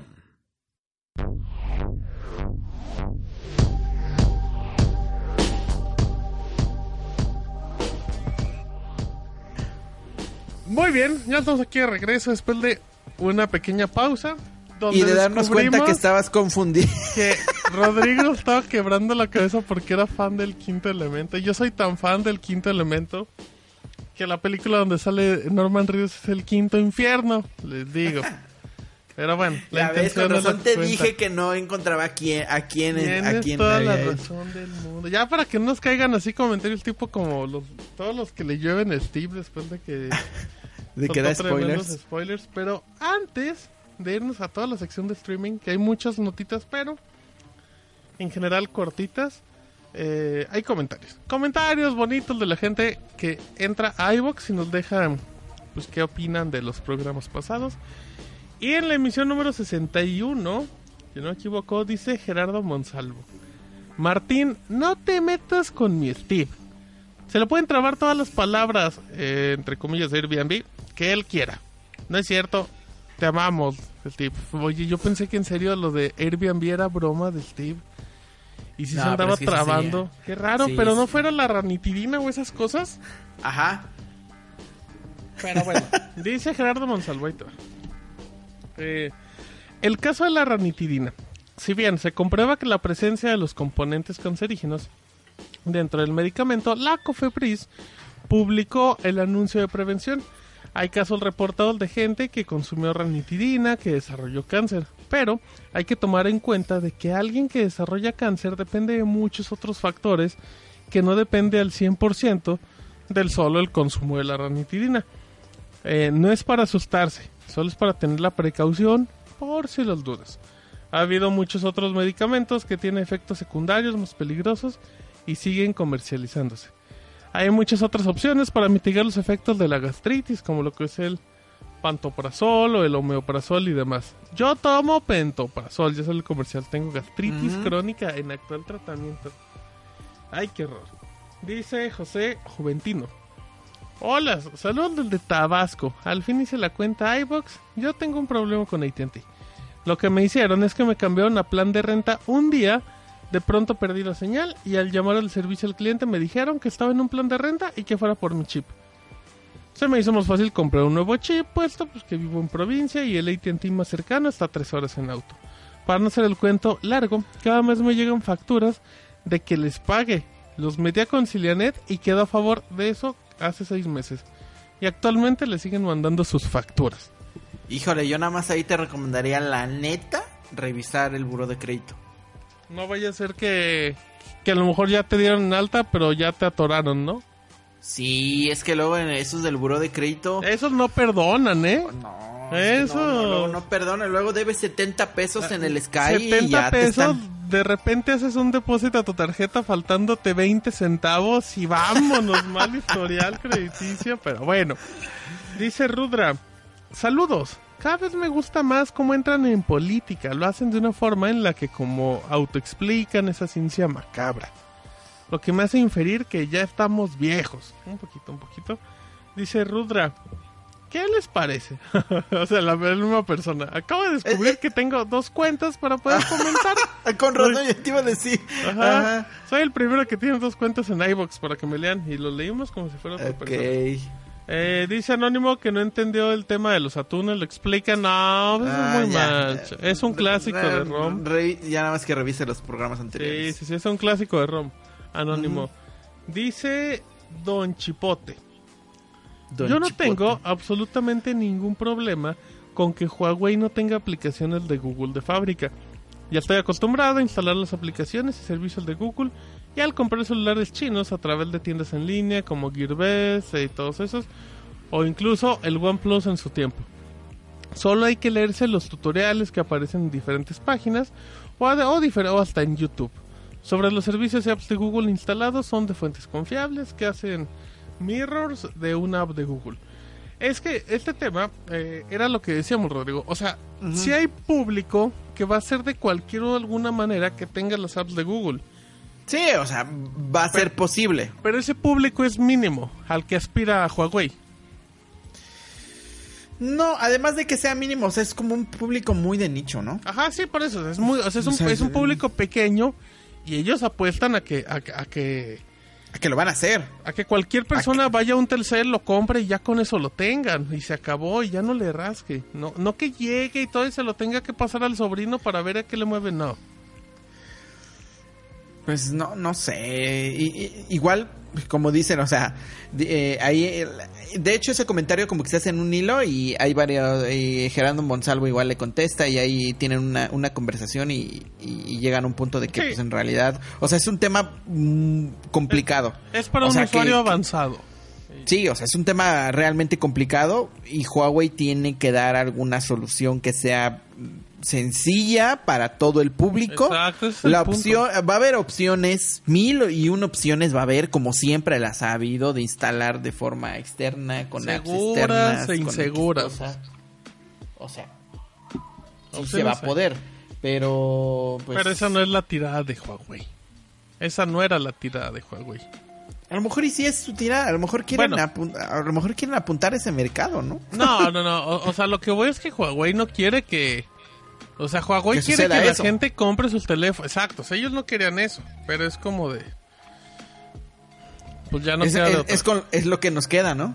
Exacto, es como de a ver cómo le hacemos. Pero bueno. Dice eh, cuentos de bolsillo. Ah, ahora también, otra, nada más No otro dato como- sobre eso. Ajá. Aguántame, solamente, solamente otro, otro dato como eso que, y que creo que nunca lo hemos comentado. Si uno le mete mano al software a un equipo y el equipo todavía tiene garantía, pierdes la garantía, Ajá. como dato. Eh, eh, eso es lo que establecen las operadoras. Eso es lo que establecen las operadoras. Usted modifica software o hardware y adiós. Sí. Como dato nada más lo O dejo. sea, ¿eh? o sea, ya no tiene garantía. Eso no significa que si se descompone no se lo puedan reparar. Sí se lo pueden reparar en muchas ocasiones, pero pues, a veces con, con cargos adicionales, obviamente. Igual podría ser por ahí donde ataque Huawei, ¿no? Que diga, pues tú le puedes meter la mano que sea y nosotros vamos a res- respaldar la garantía. Pero ¿Te es imaginas? como, es como una garantía súper fea. Es como de que te compro un casco para, para que andes en patineta, pero si te lastimas, las rodilleras te salen al 50% de descuento. Pues es como de, pues, no. Pues Esas no son soluciones, son taponzotes. Pero a ver, ya. Dice, eh, bueno, dice cuentos de bolsillo. Siempre de gran ayuda su información, gracias. Te saltaste Dice- el comentario Sí, de. Yael, ¿eh? Dice Yael. Muy buen podcast. Saludos a todos. Me gusta más que Steve lea los comentarios sin ofender a Martín. Pues no me ofendiste porque fuiste muy educado. Pero pues soy nuestro Steve, lamentablemente, Yair. Eh, a Yael. De todo le digo Yair, pues con razón. Con razón se enoja. Pues Ajá, sí, con razón se- hablando de las portabilidades sin autorización, eh, ahí le pasó, dice, estaba en un AT&T en plan y me aportaron a un Telcel sin mi autorización. Fui a reclamar con mi factura de mi plan en mano y salió que el número de Telcel no estaba a mi nombre. Estaba el nombre de una chica y me impidieron devolverme mi número aun cuando tenía un contrato con el número y teniendo ya un año con el mismo. Ah, pero en fin, muy buen podcast. Yo esperaba ver su opinión del, del Mate 30. Sigan así, lo sigo escuchando y sigo comentando, aunque sea para saludar. Sí, o sea, ese de la portabilidad. ¿Te imaginas que te quiten así tu, tu número como Y que de repente digan, no, oye, pues que ese número nunca fue tuyo, ¿no? Y como Entonces, ¿por qué me lo ofreciste o por qué hicieron eso? Chale. Exacto. Eh, dice Mauricio, vaya, vaya chicos, ahora resulta que hay una Mi Store próxima se inaugura en Mérida. Y la Mi Store del eje central parece que ya no va a llegar. ¿Eh? Muy bien, ahí está Mauricio. Híjole. Dice Arturo Beitia. Dice, sí, sí, sí, la séptima tiene... La séptima tienda de Xiaomi se abrirá en la ciudad de Mérida y en su cara. ¿Ves cómo son agresivos? Saludos del de Mérida, pues de dónde más. Los Pues sí. esperamos para la inauguración de esta nueva tienda de Xiaomi. Pues con esa actitud, Arturo, no vamos a ir. Tremendos regañones. Oh, dice otro anónimo, fíjate. Adelantándome al próximo episodio donde es casi seguro que mencionen la tienda de Xiaomi en Mérida en tu cara, Martín. No, Van tres comentarios perdón por, específicos de por personas yo que haber se... dicho que yo dije que la tienda de Xiaomi tenía que estar en Mérida y ahora resulta que no. ¿Cómo ves? Es que a lo mejor eh, es que la gente pensó que lo dijiste de forma sarcástica. Como Nada, Yo. yo, quiero que todo esté en Mérida. Nada, Todo en Mérida. Mérida. También la Apple Store, todo en Mérida. Merecen los meridianos. Otro anónimo. Saludos muchachos de la hermana República de Puebla. Gran trabajo, sigan así. Dice Ismael. eh, dice, yo trabajé como mil años en un call center de portabilidad de Movistar. El sueldo era como de tres mil pesos al mes. Seis horas y se necesitaban hacer cinco portabilidades al día. Y sí, la labor era ofrecer los beneficios, llamadas de salida y hecha la venta enviarle el pin del, sistema. El cliente te lo leía y listo. Debo decir que en efecto, las condiciones eran muy estresantes, pero cualquier persona podía entrar a trabajar y fue mi primer contrato. Bueno, fue mi primer contacto con la vida laboral. Aunque era como 20 días. Justamente era lo que decíamos, ¿te acuerdas? Que pues, los call centers son una, Sí. Pues, una herramienta magnífica para, pues, para empezar a trabajar. Y que Oye, sí, ya me di cuenta que Steve en realidad no está de vacaciones, ¿eh? Le contestó el lunes El a las lunes. 9.52. ¿te Ah, pero cuenta? ¿qué tal para grabar? Ajá. Eh, ya, bueno, pues ya leyendo el chisme, ¿no? Eh, Sí. Dice Steve que le pregunta que si en aquel entonces se grababan con- conversaciones, que si nunca conoció a nadie que hiciera portabilidad sin el permiso del cliente. Y ya dice Ismael, en ese entonces el ejecutivo de ventas hacía la labor. Cuando el cliente aceptaba, había un back office llamado validador que hablaba con el cliente en la misma llamada y, confi- y confirmaba datos y NIP. No me encontré casos donde pues aplicaron acá la mañosa, pero no era difícil que bajo el agua pues para llegar a la meta. Pueden aplicar algo Sí. así. En todo caso, puede que algunas llamadas se grabaran, aunque el NIP era más que suficiente. Y dice Javier. ¿Qué tal muchachos? Excelente podcast, los mejores de América Latina, ¿eh? Anda. José, no es Javier. No, Ya ves, luego por eso se enojan. ¿Cuál contigo. José Luis Javier? Dice José Soto. Tú dijiste Javier. No es cierto, dije José. José Javier, entonces.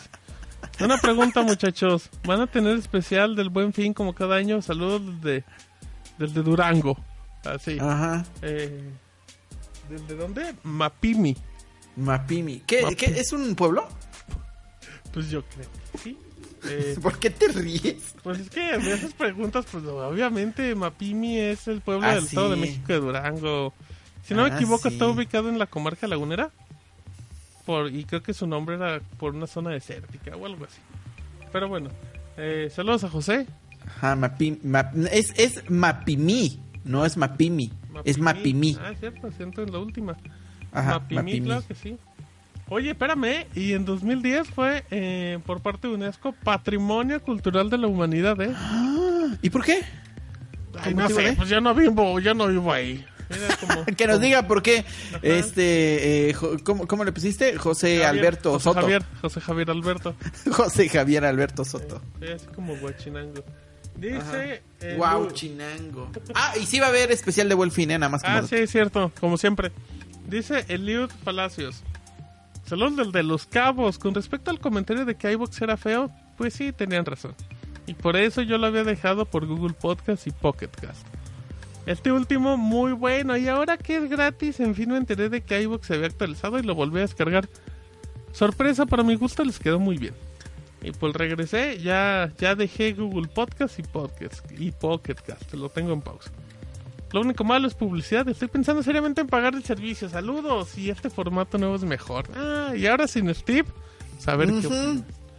Pero bueno, Mucho oigan, mejor. el- Steve sí regresa la próxima semana. ¿eh? No vayan a pensar que ya, ya le dimos. Que ya, lo, que ya lo- le dimos vacaciones. No, Ajá, no, no. exacto, O sea, sí le dimos vacaciones, pero, O sea, sí, pero no. vacaciones merecidas. Pero vacaciones bonitas, no vacaciones. feas. Ajá.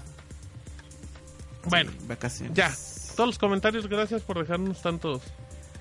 Tanto amor, muy bonitos. Eh, vamos a información, ahora sí.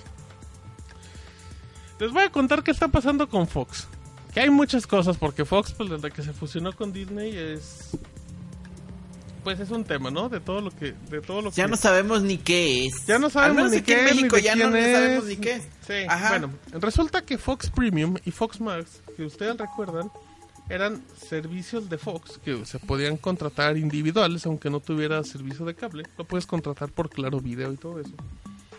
Empezó a avisar a sus usuarios que a partir del 11 de noviembre ya no se puede contratar ni Fox Premium ni Fox Más desde iTunes, bueno, desde el App Store, mejor dicho, de iOS y desde Google Play. O sea, ni an- ya no puedes pagar por medio de tu dispositivo iOS o Android. Eh, motivos, pues dije, no, no dijeron como motivos en claro, solamente, solamente mencionaron que si, le- si te gustan los deportes, ten en cuenta que pronto tendremos buenas noticias para ti. ¿Qué significa eso? No tenemos ¿Eso la qué, menor idea. qué significa? Pues no sé si significa que el servicio de Fox Sports, que ¿O Fox Sports va a tener un servicio de streaming? pues ya tiene, pero, o sea, ya tiene uno, pero es... pe- pero, ¿Aquí en México? Sí, sí, hay uno que puedes pagar por 130 pesos. Ok. son los tres canales de Fox. Y este valía como 190 y tenía todo Fox y los canales de, de Fox Sports. Eh, Eso significa que ya no puedes pagar con... O sea que si que ya no vas a poder pagar. Si usted lo ha pagado con... Por medio de su dispositivo, ya. Ya, ya perdió. Ahora, ¿qué va a pasar? ¿Van a seguir los servicios? Sí. Pero ya solamente se van a contratar por medio de las televisoras. Que así empezó Fox. Y después dijo, no, ya que sea individual para que ya no tenga necesidad de que usted contrate TV por cable porque no lo va a ver. Algo que también como empezó HBO en eh, inicio, Ajá, ¿te acuerdas? ándale, o sea, ándale. solamente se podía pagar por medio de una de Sí, un servicio claro. de televisión de paga. porque no había forma de ya ya que tú pudieras ya que si a lo mejor yo pagaba el servicio yo ya te podía pasar la cuenta y tú ya lo podías ver en tu casa pero necesitabas a alguien forzoso como de intermediario ahora actualmente según según Fox directamente se puede pagar en sitios bueno en, en empresas como Axtel como Blue Telecom que es el de bueno como Blue to Go mejor dicho que es el de Sky Cablecom, Cable Más, Cablevisión, Dish, Gigacable y Gigacable el de Aguascalientes como dato. Y sí, Megacable, Sky, Telecable, Total Play, Ultravisión, Movistar y Media Key. Este último es curioso porque de e- esta empresa tú te metes a su sitio y te deja contratar el servicio, o sea, no es una televisora. Entonces, pues está medio raro este tema porque, o sea, tú te metes y sí puedes contratar Fox pagando 199 pesos o, Fox Sports. y ya, o sea, no, no necesitas un contrato forzoso de televisión por cable. Y está raro porque se supone que es lo que te está dando a entender Fox y Fox lo hizo en su comunicado. Ya solo vas a poder contratar por medio de tu operadora de televisión. Así es que, que igual y no fue tanto como por un tema de, de exclusiva de televisión. Ahora, leí un comentario que, que no, no me parecía tan descabellado. Decía, no recuerdo si fue aquí en unos comentarios. El de. Dark Junen, Junuen Ah, sí, exacto, de- de- ajá. en el post. Ajá, sí, sí, que decía mm, que él tiene entendido que lo hacen Ajá. por las comisiones que cobra cada una de las plataformas. Que Apple dura- cobra el 30% del costo de la suscripción, entonces, pues bueno. Re- ¿Recuerdas, por ejemplo, cuando Epic lanza Fortnite? Pues ellos dijeron, nosotros no entramos en Google por lo que nos van a cobrar, nosotros lo hacemos por fuera. Entonces, no suena tan descabellado en apariencia. Ahora, pues, ¿qué está pasando con Fox? No sabemos, ¿eh? Porque, pues, en realidad te daban a entender que... En realidad parte- van a desaparecer, ¿no? Ajá. O sea, Fox, Fox Plus o, o Fox Max y Fox Premium van a desaparecer porque En- todos sus contenidos se van, van a, a Disney, Disney, Plus. Plus. totalmente. Exactamente. Y dices, bueno, pues que no hay Disney Plus en México. Pues no. Pero ya está el contrato que tiene Prime con ellos, entonces podrías creer que por ahí va, pero habrá que ver. De hecho, nosotros contactamos a Claro Video porque Claro Video tiene canal de ellos y no sabemos cómo está la situación. Y te cuento, te cuento, fíjate, así que me, que me respondió la gente de Claro Video, me dice, al momento ¿Qué quieres no saber eso? no, Saludos. ajá, pues, pues casi casi. Al momento no tenemos ninguna información oficial confirmada al momento. Sin embargo, estamos en espera de más datos y ya. Ah, bueno. Muy bien, o sea, en pocas palabras, exacto, ¿para qué quieres saber eso? Saludos. Ajá. Eh, pero está interesante. Habrá que ver el 11 de noviembre, pues si todavía se, se puede contratar Fox en Claro Video. Esa sería como la prueba definitiva. Sería la única forma de Y- contratarlo, Y, sí, ¿no? y sí, es, es No un caos. O sea, es un caos porque no sabemos qué está pasando acá. No sabemos qué está pasando con los derechos de Fox en México. Ya sabemos que Fox Sports, que se tenía que vender en seis meses, tiene una nueva prórroga de seis meses porque al parecer nadie quiso entrarle. Entonces, Nadie lo quiere comprar. Y, y obviamente lo tienen que vender porque era parte del trato que... O sea, si no lo venden, entonces no va a poder, eh, no va a poder mm, como materializarse la compra de, no, de- yo- de yo- Disney, de, de, de, Fox por, No, por creo- Disney. no, esa ya está, esa ya está oficial, me imagino que es como de... De pues tiene Oye, seis pero meses si nadie y si quiere no, comprar a Fox Sport. pues ya se, se desintegra Fox, ¿no? No, no, no, no, no, ¿cómo crees? Pues ¿por qué no? O sea, desintegras Fox Sports y ya vendes los derechos de todos los contenidos a todos lados menos a ESPN porque romperías el trato con... Eso yo creo, pero... Está muy raro eso de Fox. sí, van a Po- comprar pobre- Fox, pobres eh. los de, eh, pobres los de Fox, neta. Pues, quién sabe, yo creo que le siguen pagando bien, pero pues ya ve, habrá, habrá que No, ver. pues bueno, ya tienen nueva casa, ¿verdad? Al final de cuentas creo que la marca Fox pues solamente va a pasar a ser como una marca dentro de Disney, así como lo es Como Pixar, como lo es Disney, como lo es, eh, perdón, National Gro- De hecho, Geographic. de hecho es muy chistoso que, que te llegue, a, a mí que me lleguen comunicados para ver Terminator y pues que vengan de Disney. Es como muy raro pensar que, pero pues sí, pues ya son de Disney. Tal cual. Pero bueno, Híjole. muy bien. Ya, terminamos eso. Así es que habrá que ver qué pasa si usted tiene Fox. Pues no sé por qué contrata Fox Premium, pero que nos diga qué ve. A ver, Rodrigo, rápido. eh, Apple TV ya está en México por fin. Ya, ya está disponible eh, a partir de la semana pasada, 1 de noviembre. eh, renta mensual 69.99 pesos al mes. eh, plan anual también de 699 pesos. Estos planes son planes familiares, es decir, que tú pagando 6.99, 69 pesos, 69.99 pesos, puedes compartir tu cuenta con hasta 6 personas de tu familia, con la funcionalidad de compartir en familia de iCloud. Eh, también tiene un periodo de 7 días de prueba para quien no quiera, nada más quiera probar los servicios o, o ver a ver qué tal los contenidos. Y eh, todas las personas que compren o que hayan comprado un dispositivo a partir del 10 de septiembre en adelante van a tener de- por promoción hasta que Apple diga eh, 12 meses eh, de forma gratuita ¿Qué- del servicio. ¿qué, qué tipo de dispositivos entran? Eh, todos los de Apple, O sea, eh, cualquier iPad, cosa que te hayas, o sea, aunque te hayas comprado de la, de la última generación de los Sí. iPad más viejitos, Sí. pero que los venda Apple, Sí, que lo que lo compre, que compres un dispositivo nuevo y que lo actives por primera vez y lo actualices y que se haya obviamente actualizado o que tenga compatibilidad con la última versión de, de iOS, que es iOS 13 o, eh, O Mac. Ajá, iPadOS o Mac eh, OS Catalina, que es la, la última versión. eh, o un Apple TV igual con la última versión de tvOS eh, eh, va a poder recibir este este año de forma ¿Y, y- de forma qué gratuita recibes? ¿Recibes un código o te lo enlaza a tu no, cuenta? automáticamente cuando te metes tú al app de Apple TV, que es la app a donde vive el servicio, ahí te aparece un mensaje que fuiste elegido para eh, disfrutar de 12 meses de prueba gratuita. Un mensaje más o menos así me apareció a mí. Eh, te aparece un mensaje y ya le das a aceptar y automáticamente cuando le das a aceptar se sincroniza en tu cuenta que tienes vinculada ahí. O sea, tu cuenta de iCloud que tienes ahí y entonces pues ya en todos tus dispositivos tienes acceso a, a los contenidos. Ok. Eh, viene con un llega con un- o se estrena con un catálogo muy reducido, Sí. a mi parecer, bastante reducido Pero ya lo en realidad. sabíamos, ¿no? También no era así Sí. como tan, tan sorpresa. Sí, ya, ya lo sabíamos y de hecho, pues ya sabíamos que producciones iban a, iban, iban a, iban a estrenarse. Eh, hay como, si no recuerdo, hay como tres o cuatro capítulos de cada serie. Al menos de esta de The Morning Show hay tres yo, capítulos. Según yo, cada que estrenan temporada, estrenan con tres episodios y ya luego lo van haciendo semanal.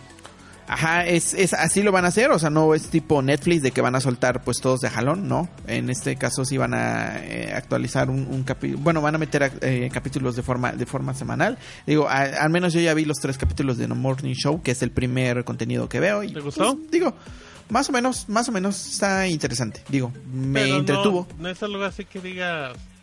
No, o sea, no, no, es o una sea, sorpresa no. así de wow, Apple TV es espectacular. No, no, a mi, a mi parecer no, pero bueno, tampoco no soy un crítico de, de series. No, No, O sea, bueno, pero son tus percepciones, ¿no? Sí, son- es, mi, es mi percepción, ¿no? Y a ver si el fin de semana le doy una oportunidad a esta, a la de Jason, ¿cómo? Momoa, Jason Aquaman. Ma- Mamoa. Ajá, No, ¿cómo que Aquaman, Aquaman ciego, Momoa? Aquaman ciego. Momoa. Ajá. Eh, y pues ya prácticamente, ¿dónde está disponible? Se puede disfrutar obviamente desde cualquier ah, iPhone o iPod Touch con iOS 3 o superior, iPad con iPad eh, OS, eh, Apple TV de las últimas versiones y Mac con, con sistema operativo Catalina. eh, de forma también interesante, también se va a poder disfrutar desde algunos dispositivos Roku, desde... pero limitadísimo algunos- Roku, ¿eh? También. Sí, creo que nada más es un, es un dispositivo, ¿no? Muy limitado, no sé, yo tengo mi Roku y mi tele con Roku OST y ya valió. Sí, creo que solamente es un dispositivo. Eh, mm, Huevo OS, que es lo del G, también puro modelo 2009. No, pero creo 2019. que creo que con Huevo es no tiene app nativa, ¿eh? O sea, solamente se puede hacer vía AirPlay. O sea, lo tienes que mandar el Ah, contenido como como castearlo desde tu O sea, necesitas iPhone un dispositivo iOS para mandar. Exactamente. Las Oh. únicas televisiones que sí tienen una app nativa son las de Samsung. Sí. Las última, la última generación de televisiones sí. sí, tienen una app nativa como tal de Apple TV. Y que no solamente, obviamente, es para disfrutar el servicio, este servicio, este nuevo servicio, sino también todas las compras que hayas hecho en iTunes, todas las compras que hayas hecho O sea, en, tienes en- acceso a de Apple TV, películas. ¿no? Como tal. No Apple TV Ajá, Plus, tienes acceso a todos los contenidos que tenga la tienda de, de contenidos digitales de, de, de iTunes y de Apple y así. Además de, obviamente, los contenidos originales de, de- de Apple TV. Eso sí, cabe, cabe destacar que aunque son pocos los contenidos con los que se estrenan en la plataforma, todos son originales de Sí, Apple. O sea, todos son claro producciones de ellos. Eh, y sí son sí se ve que son superproducciones, o sea, estaba yo viendo The Morning Show y sí, o sea, la calidad de la producción sí se ve muy muy muy 4K, muy elevada. HDR, sonido Sí. Dolby. Ade- además, por ejemplo, en estuve yo viendo un capítulo en el en el iPhone 11 Pro Max Ándale. y el HDR, o sea, del- de, la serie sí está muy muy muy muy canijo. O sea, sí se ve que está calibrada. Sí se ve que está calibrada la serie específicamente para la pantalla del Ah, iPhone eso sí 11 te Pro Max. compro. Y ¿no? bueno, O sea, es- Y los que no tengan ni una televisión Samsung, ni una televisión LG, ni un dispositivo Roku, ni nada de Apple, ¿la pueden Eh, ver en su el- navegador? Sí, desde la versión web tv.apple.com. Como dato, eh, funciona para Android también. O sea, tú puedes ver las series por medio del navegador de Android. ¿Chrome? ya. Sí, por, bueno, sí, yo lo probé con Chrome y yo pude ver series. No tiene Dicen que es, compatibilidad ajá, con también es compatible con Firefox, ¿no? Mm, No tiene compatibilidad con Chromecast, no hay aplicación en, en Google Play. Aunque Oye, digan, pues, Apple es TV, obvio, pero debería de ¿Tienes tener. algún Apple TV? ¿No lo probaste en Apple TV? Nunca, no tengo nada. Diga- no, perdón, en, no, en Android TV, perdón. no, es perdón, que no hay aplicación de Android, nada. No, pero en el navegador de Android ah, TV. sí, sí, sí, lo probé en en Firefox y en Opera, creo. Creo que en, en Firefox sí es seguro y no, no me reprodujo el video. y es un caos. Mm, Y. Chrome es un caos navegar y todo eso, pero pero bueno, entonces yo yo quiero creer, yo la verdad te- eso sí se me hace como creo que para hacer un lanzamiento tan grande, creo que sí pueden haber compet yo creo que no le costaba nada hacer compatibilidad con Chromecast, ¿eh? Híjole, yo creo que no le costaba nada lanzar una aplicación para Android. Tampoco, o sea, yo creo que ¿por qué? Porque la gente va a decir, pero no porque es Apple. Apple Music está en Android y se rompe toda esa idea. O sea, ya, ya si esos servicios están ahí, yo creo que sí tenía que llegar con la aplicación de Android día 1. Igual no creas, no, no crees que podría ser por el tema de derechos que están todavía ¿Pero como- derechos de qué? Pues de todos los contenidos, porque si llega a Android obviamente no nada más va a llegar con sus series originales, o sea, va a tener también llegar con todos los contenidos de los con- que vende en iTunes, o sea, con todas ah, las ya películas. te entendí. Bueno, Sí, pero, me- pero, pero en Android sí tendrías que dividirlo y hacer como la versión web. O sea, que fuera la versión de Android que sea Apple TV Plus y ya. Sí se ve- es que sí se vería muy chafa nada más con ¿cuántos contenidos? Uno, dos, Pues tres, sí, pero, cuatro, pero pues es cinco, que lo que- seis, pero, siete, pero, pues, ocho. te estás pagando eso 60 pesos, no sé cuánto por por eso, por esas cuatro o cinco series. El precio está bien, ¿no? O, sea, o o aún para está estas pocas bien. series se te hace elevado No, o está bien? Está bien. Digo, yo, o sea, yo que ya sé que a qué le tiraba Apple está bien. Obviamente, pues usted se puede consumir todo el contenido de Apple TV en un fin de semana. O sea, por lo menos lo que hay ahorita. Pero, pero es un servicio que hay que dar, es un servicio secundario totalmente. Sí, y van a ir añadiendo igual contenidos, dicen que de forma mensual. Exacto, así es que hay que tenerle... Yo sé- Y todos contenidos originales, ¿eh? Sí le tienen que dar paciencia. Tiempo al Sí, tiempo. pero- Bueno, Pues, a ver qué tal. háblame de superproducciones, Rodrigo. ¿Qué tiene preparado Prime Video para sorprendernos en México? Pues de, for- de forma sorpresiva nos llegó, de hecho ni nos llegó a nosotros, le llegó a Steve estando de vacaciones, le llegó un comunicado de, de Amazon Prime Video está preparando una nueva, un nuevo contenido original para México llamado nada más y nada menos que Narcos contra Zombies. Narcos contra zombies. Sí, tal cual Narcos había contra había una Zombies. película que era Cowboy contra zombies, ¿no? No, contra aliens. Ah, ya, pues es lo mismo. Es lo mismo de absurdo. Cowboys contra aliens, narcos contra zombies. Narcos contra zombies. Pues en realidad no sabemos mucho, o sea, lo único que compartieron era es algo de información de quién estaba detrás de la serie, una imagen solamente, no tenemos tráiler de aún, pero al parecer pues, se está produciendo, se, se va a estrenar en 2020, va a tener ocho episodios y va a ser eh, dirigida por Rigoberto Castañeda, que si no mal recuerdo es el mismo que dirigió Diablo Guardián, otra, la primera producción de Amazon Prime Video en México, eh, que llegaron, que llegó a México. Eh, está creada, bueno, esta serie va a estar creada y escrita por Nicolás Entel y Miguel Tejeda Flores. Y eh, pues prácticamente va a contar la historia de un grupo de personas que se enfrentan en la frontera del norte del país a una amenaza zombie. Si quieres te leo la, la sinopsis oficial. Véndemela porque A ver. no se me antoja nada. Na- Narcos contra zombies. Nos cuenta sobre el legendario narcotraficante, narcotraficante Alonso Marroquín, quien con su hijo Lucas escapa de una prisión mexicana de alta seguridad y encuentra refugio en Paradiso, una instalación remota para rehabilitación de drogas ubicada en el lado estadounidense de la frontera. Mientras tanto, los cuerpos de soldados heridos que fueron víctimas de un experimento militar fallido por parte de los Estados Unidos son abandonados cerca de la frontera para después revivir como zombies mutantes. En la búsqueda de Alonso y su hijo, el equipo mexicano de las fuerzas especiales es infectado por los zombies mutantes, convirtiéndose en un ejército, ejército zombie, alertando a la alertado de la inminente amenaza de esta nueva especie representada por la humanidad, el ejército de los Estados Unidos se embarca en una misión para aniquilarlos. Suena aburridísima. Pues creo que es una historia muy cliché, ¿no? Pero también ¿Qué, se llama qué? Narcos contra zombies. ¿Qué esperas, no? Habrá Pues- que... Mira, yo lo único que espero es que esté, que esté muy divertida.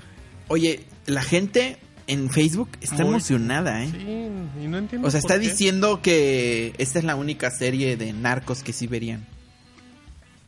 ¿Crees Ay, eso? No sé. ¿Tú has visto series de Narcos? Narcos México, Narcos la de Mm, Vi, Netflix. vi Narcos México, pero no la terminé. eh, y vi creo que la primera temporada de, de Narcos de Pablo Escobar. ¿Y creo. algo más? ¿De No. Narcos? ¿No? Yo no, No. recuerdo haber visto nada Creo de que no. Narcos. ¿Breaking Bad cuenta como Narcos? Creo que sí, ¿no? Un poquito, un poquito. Hay mucho Pero narco, no. eso sí, pero no... Pero bueno. Ok, pues ya. Pero pues bueno, es la nueva, el nuevo contenido. No tenemos tráiler ni nada. Y pues a ver, ¿cuándo? Fíjate que he escuchado nada más así como así como me quejo y digo que debe estar horrible la serie. también decía eso de Derbez. Y fíjate que he escuchado comentarios positivos, ¿eh? Del ¿Ah, sí? reality de Derbez. Intentaré verlo en esta semana y les contaré a ver si, a ver si me animo. Nos das una reseña. A ver. el- A ver La si la próxima próxima semana. semana. les cuento. Bueno, rápidamente ya para terminar. Prime Video, todos los estrenos de noviembre, salud. Eh, pues, No, de hecho fue mi silla. ah, pues, perdón, pues que suena como si estornudaras. Eh, contenido original de Prime Video. Fíjate, viene Savage eh, Cross Fenty Fashion Show. Que es Rihanna es un icono cuyo trabajo es la música, la moda y la belleza. Entonces es como un evento visual de moda con Rihanna, música, una cosa espectacular. Eso llega. Ay, de hecho ya pasó. Entonces ya llegó. 4.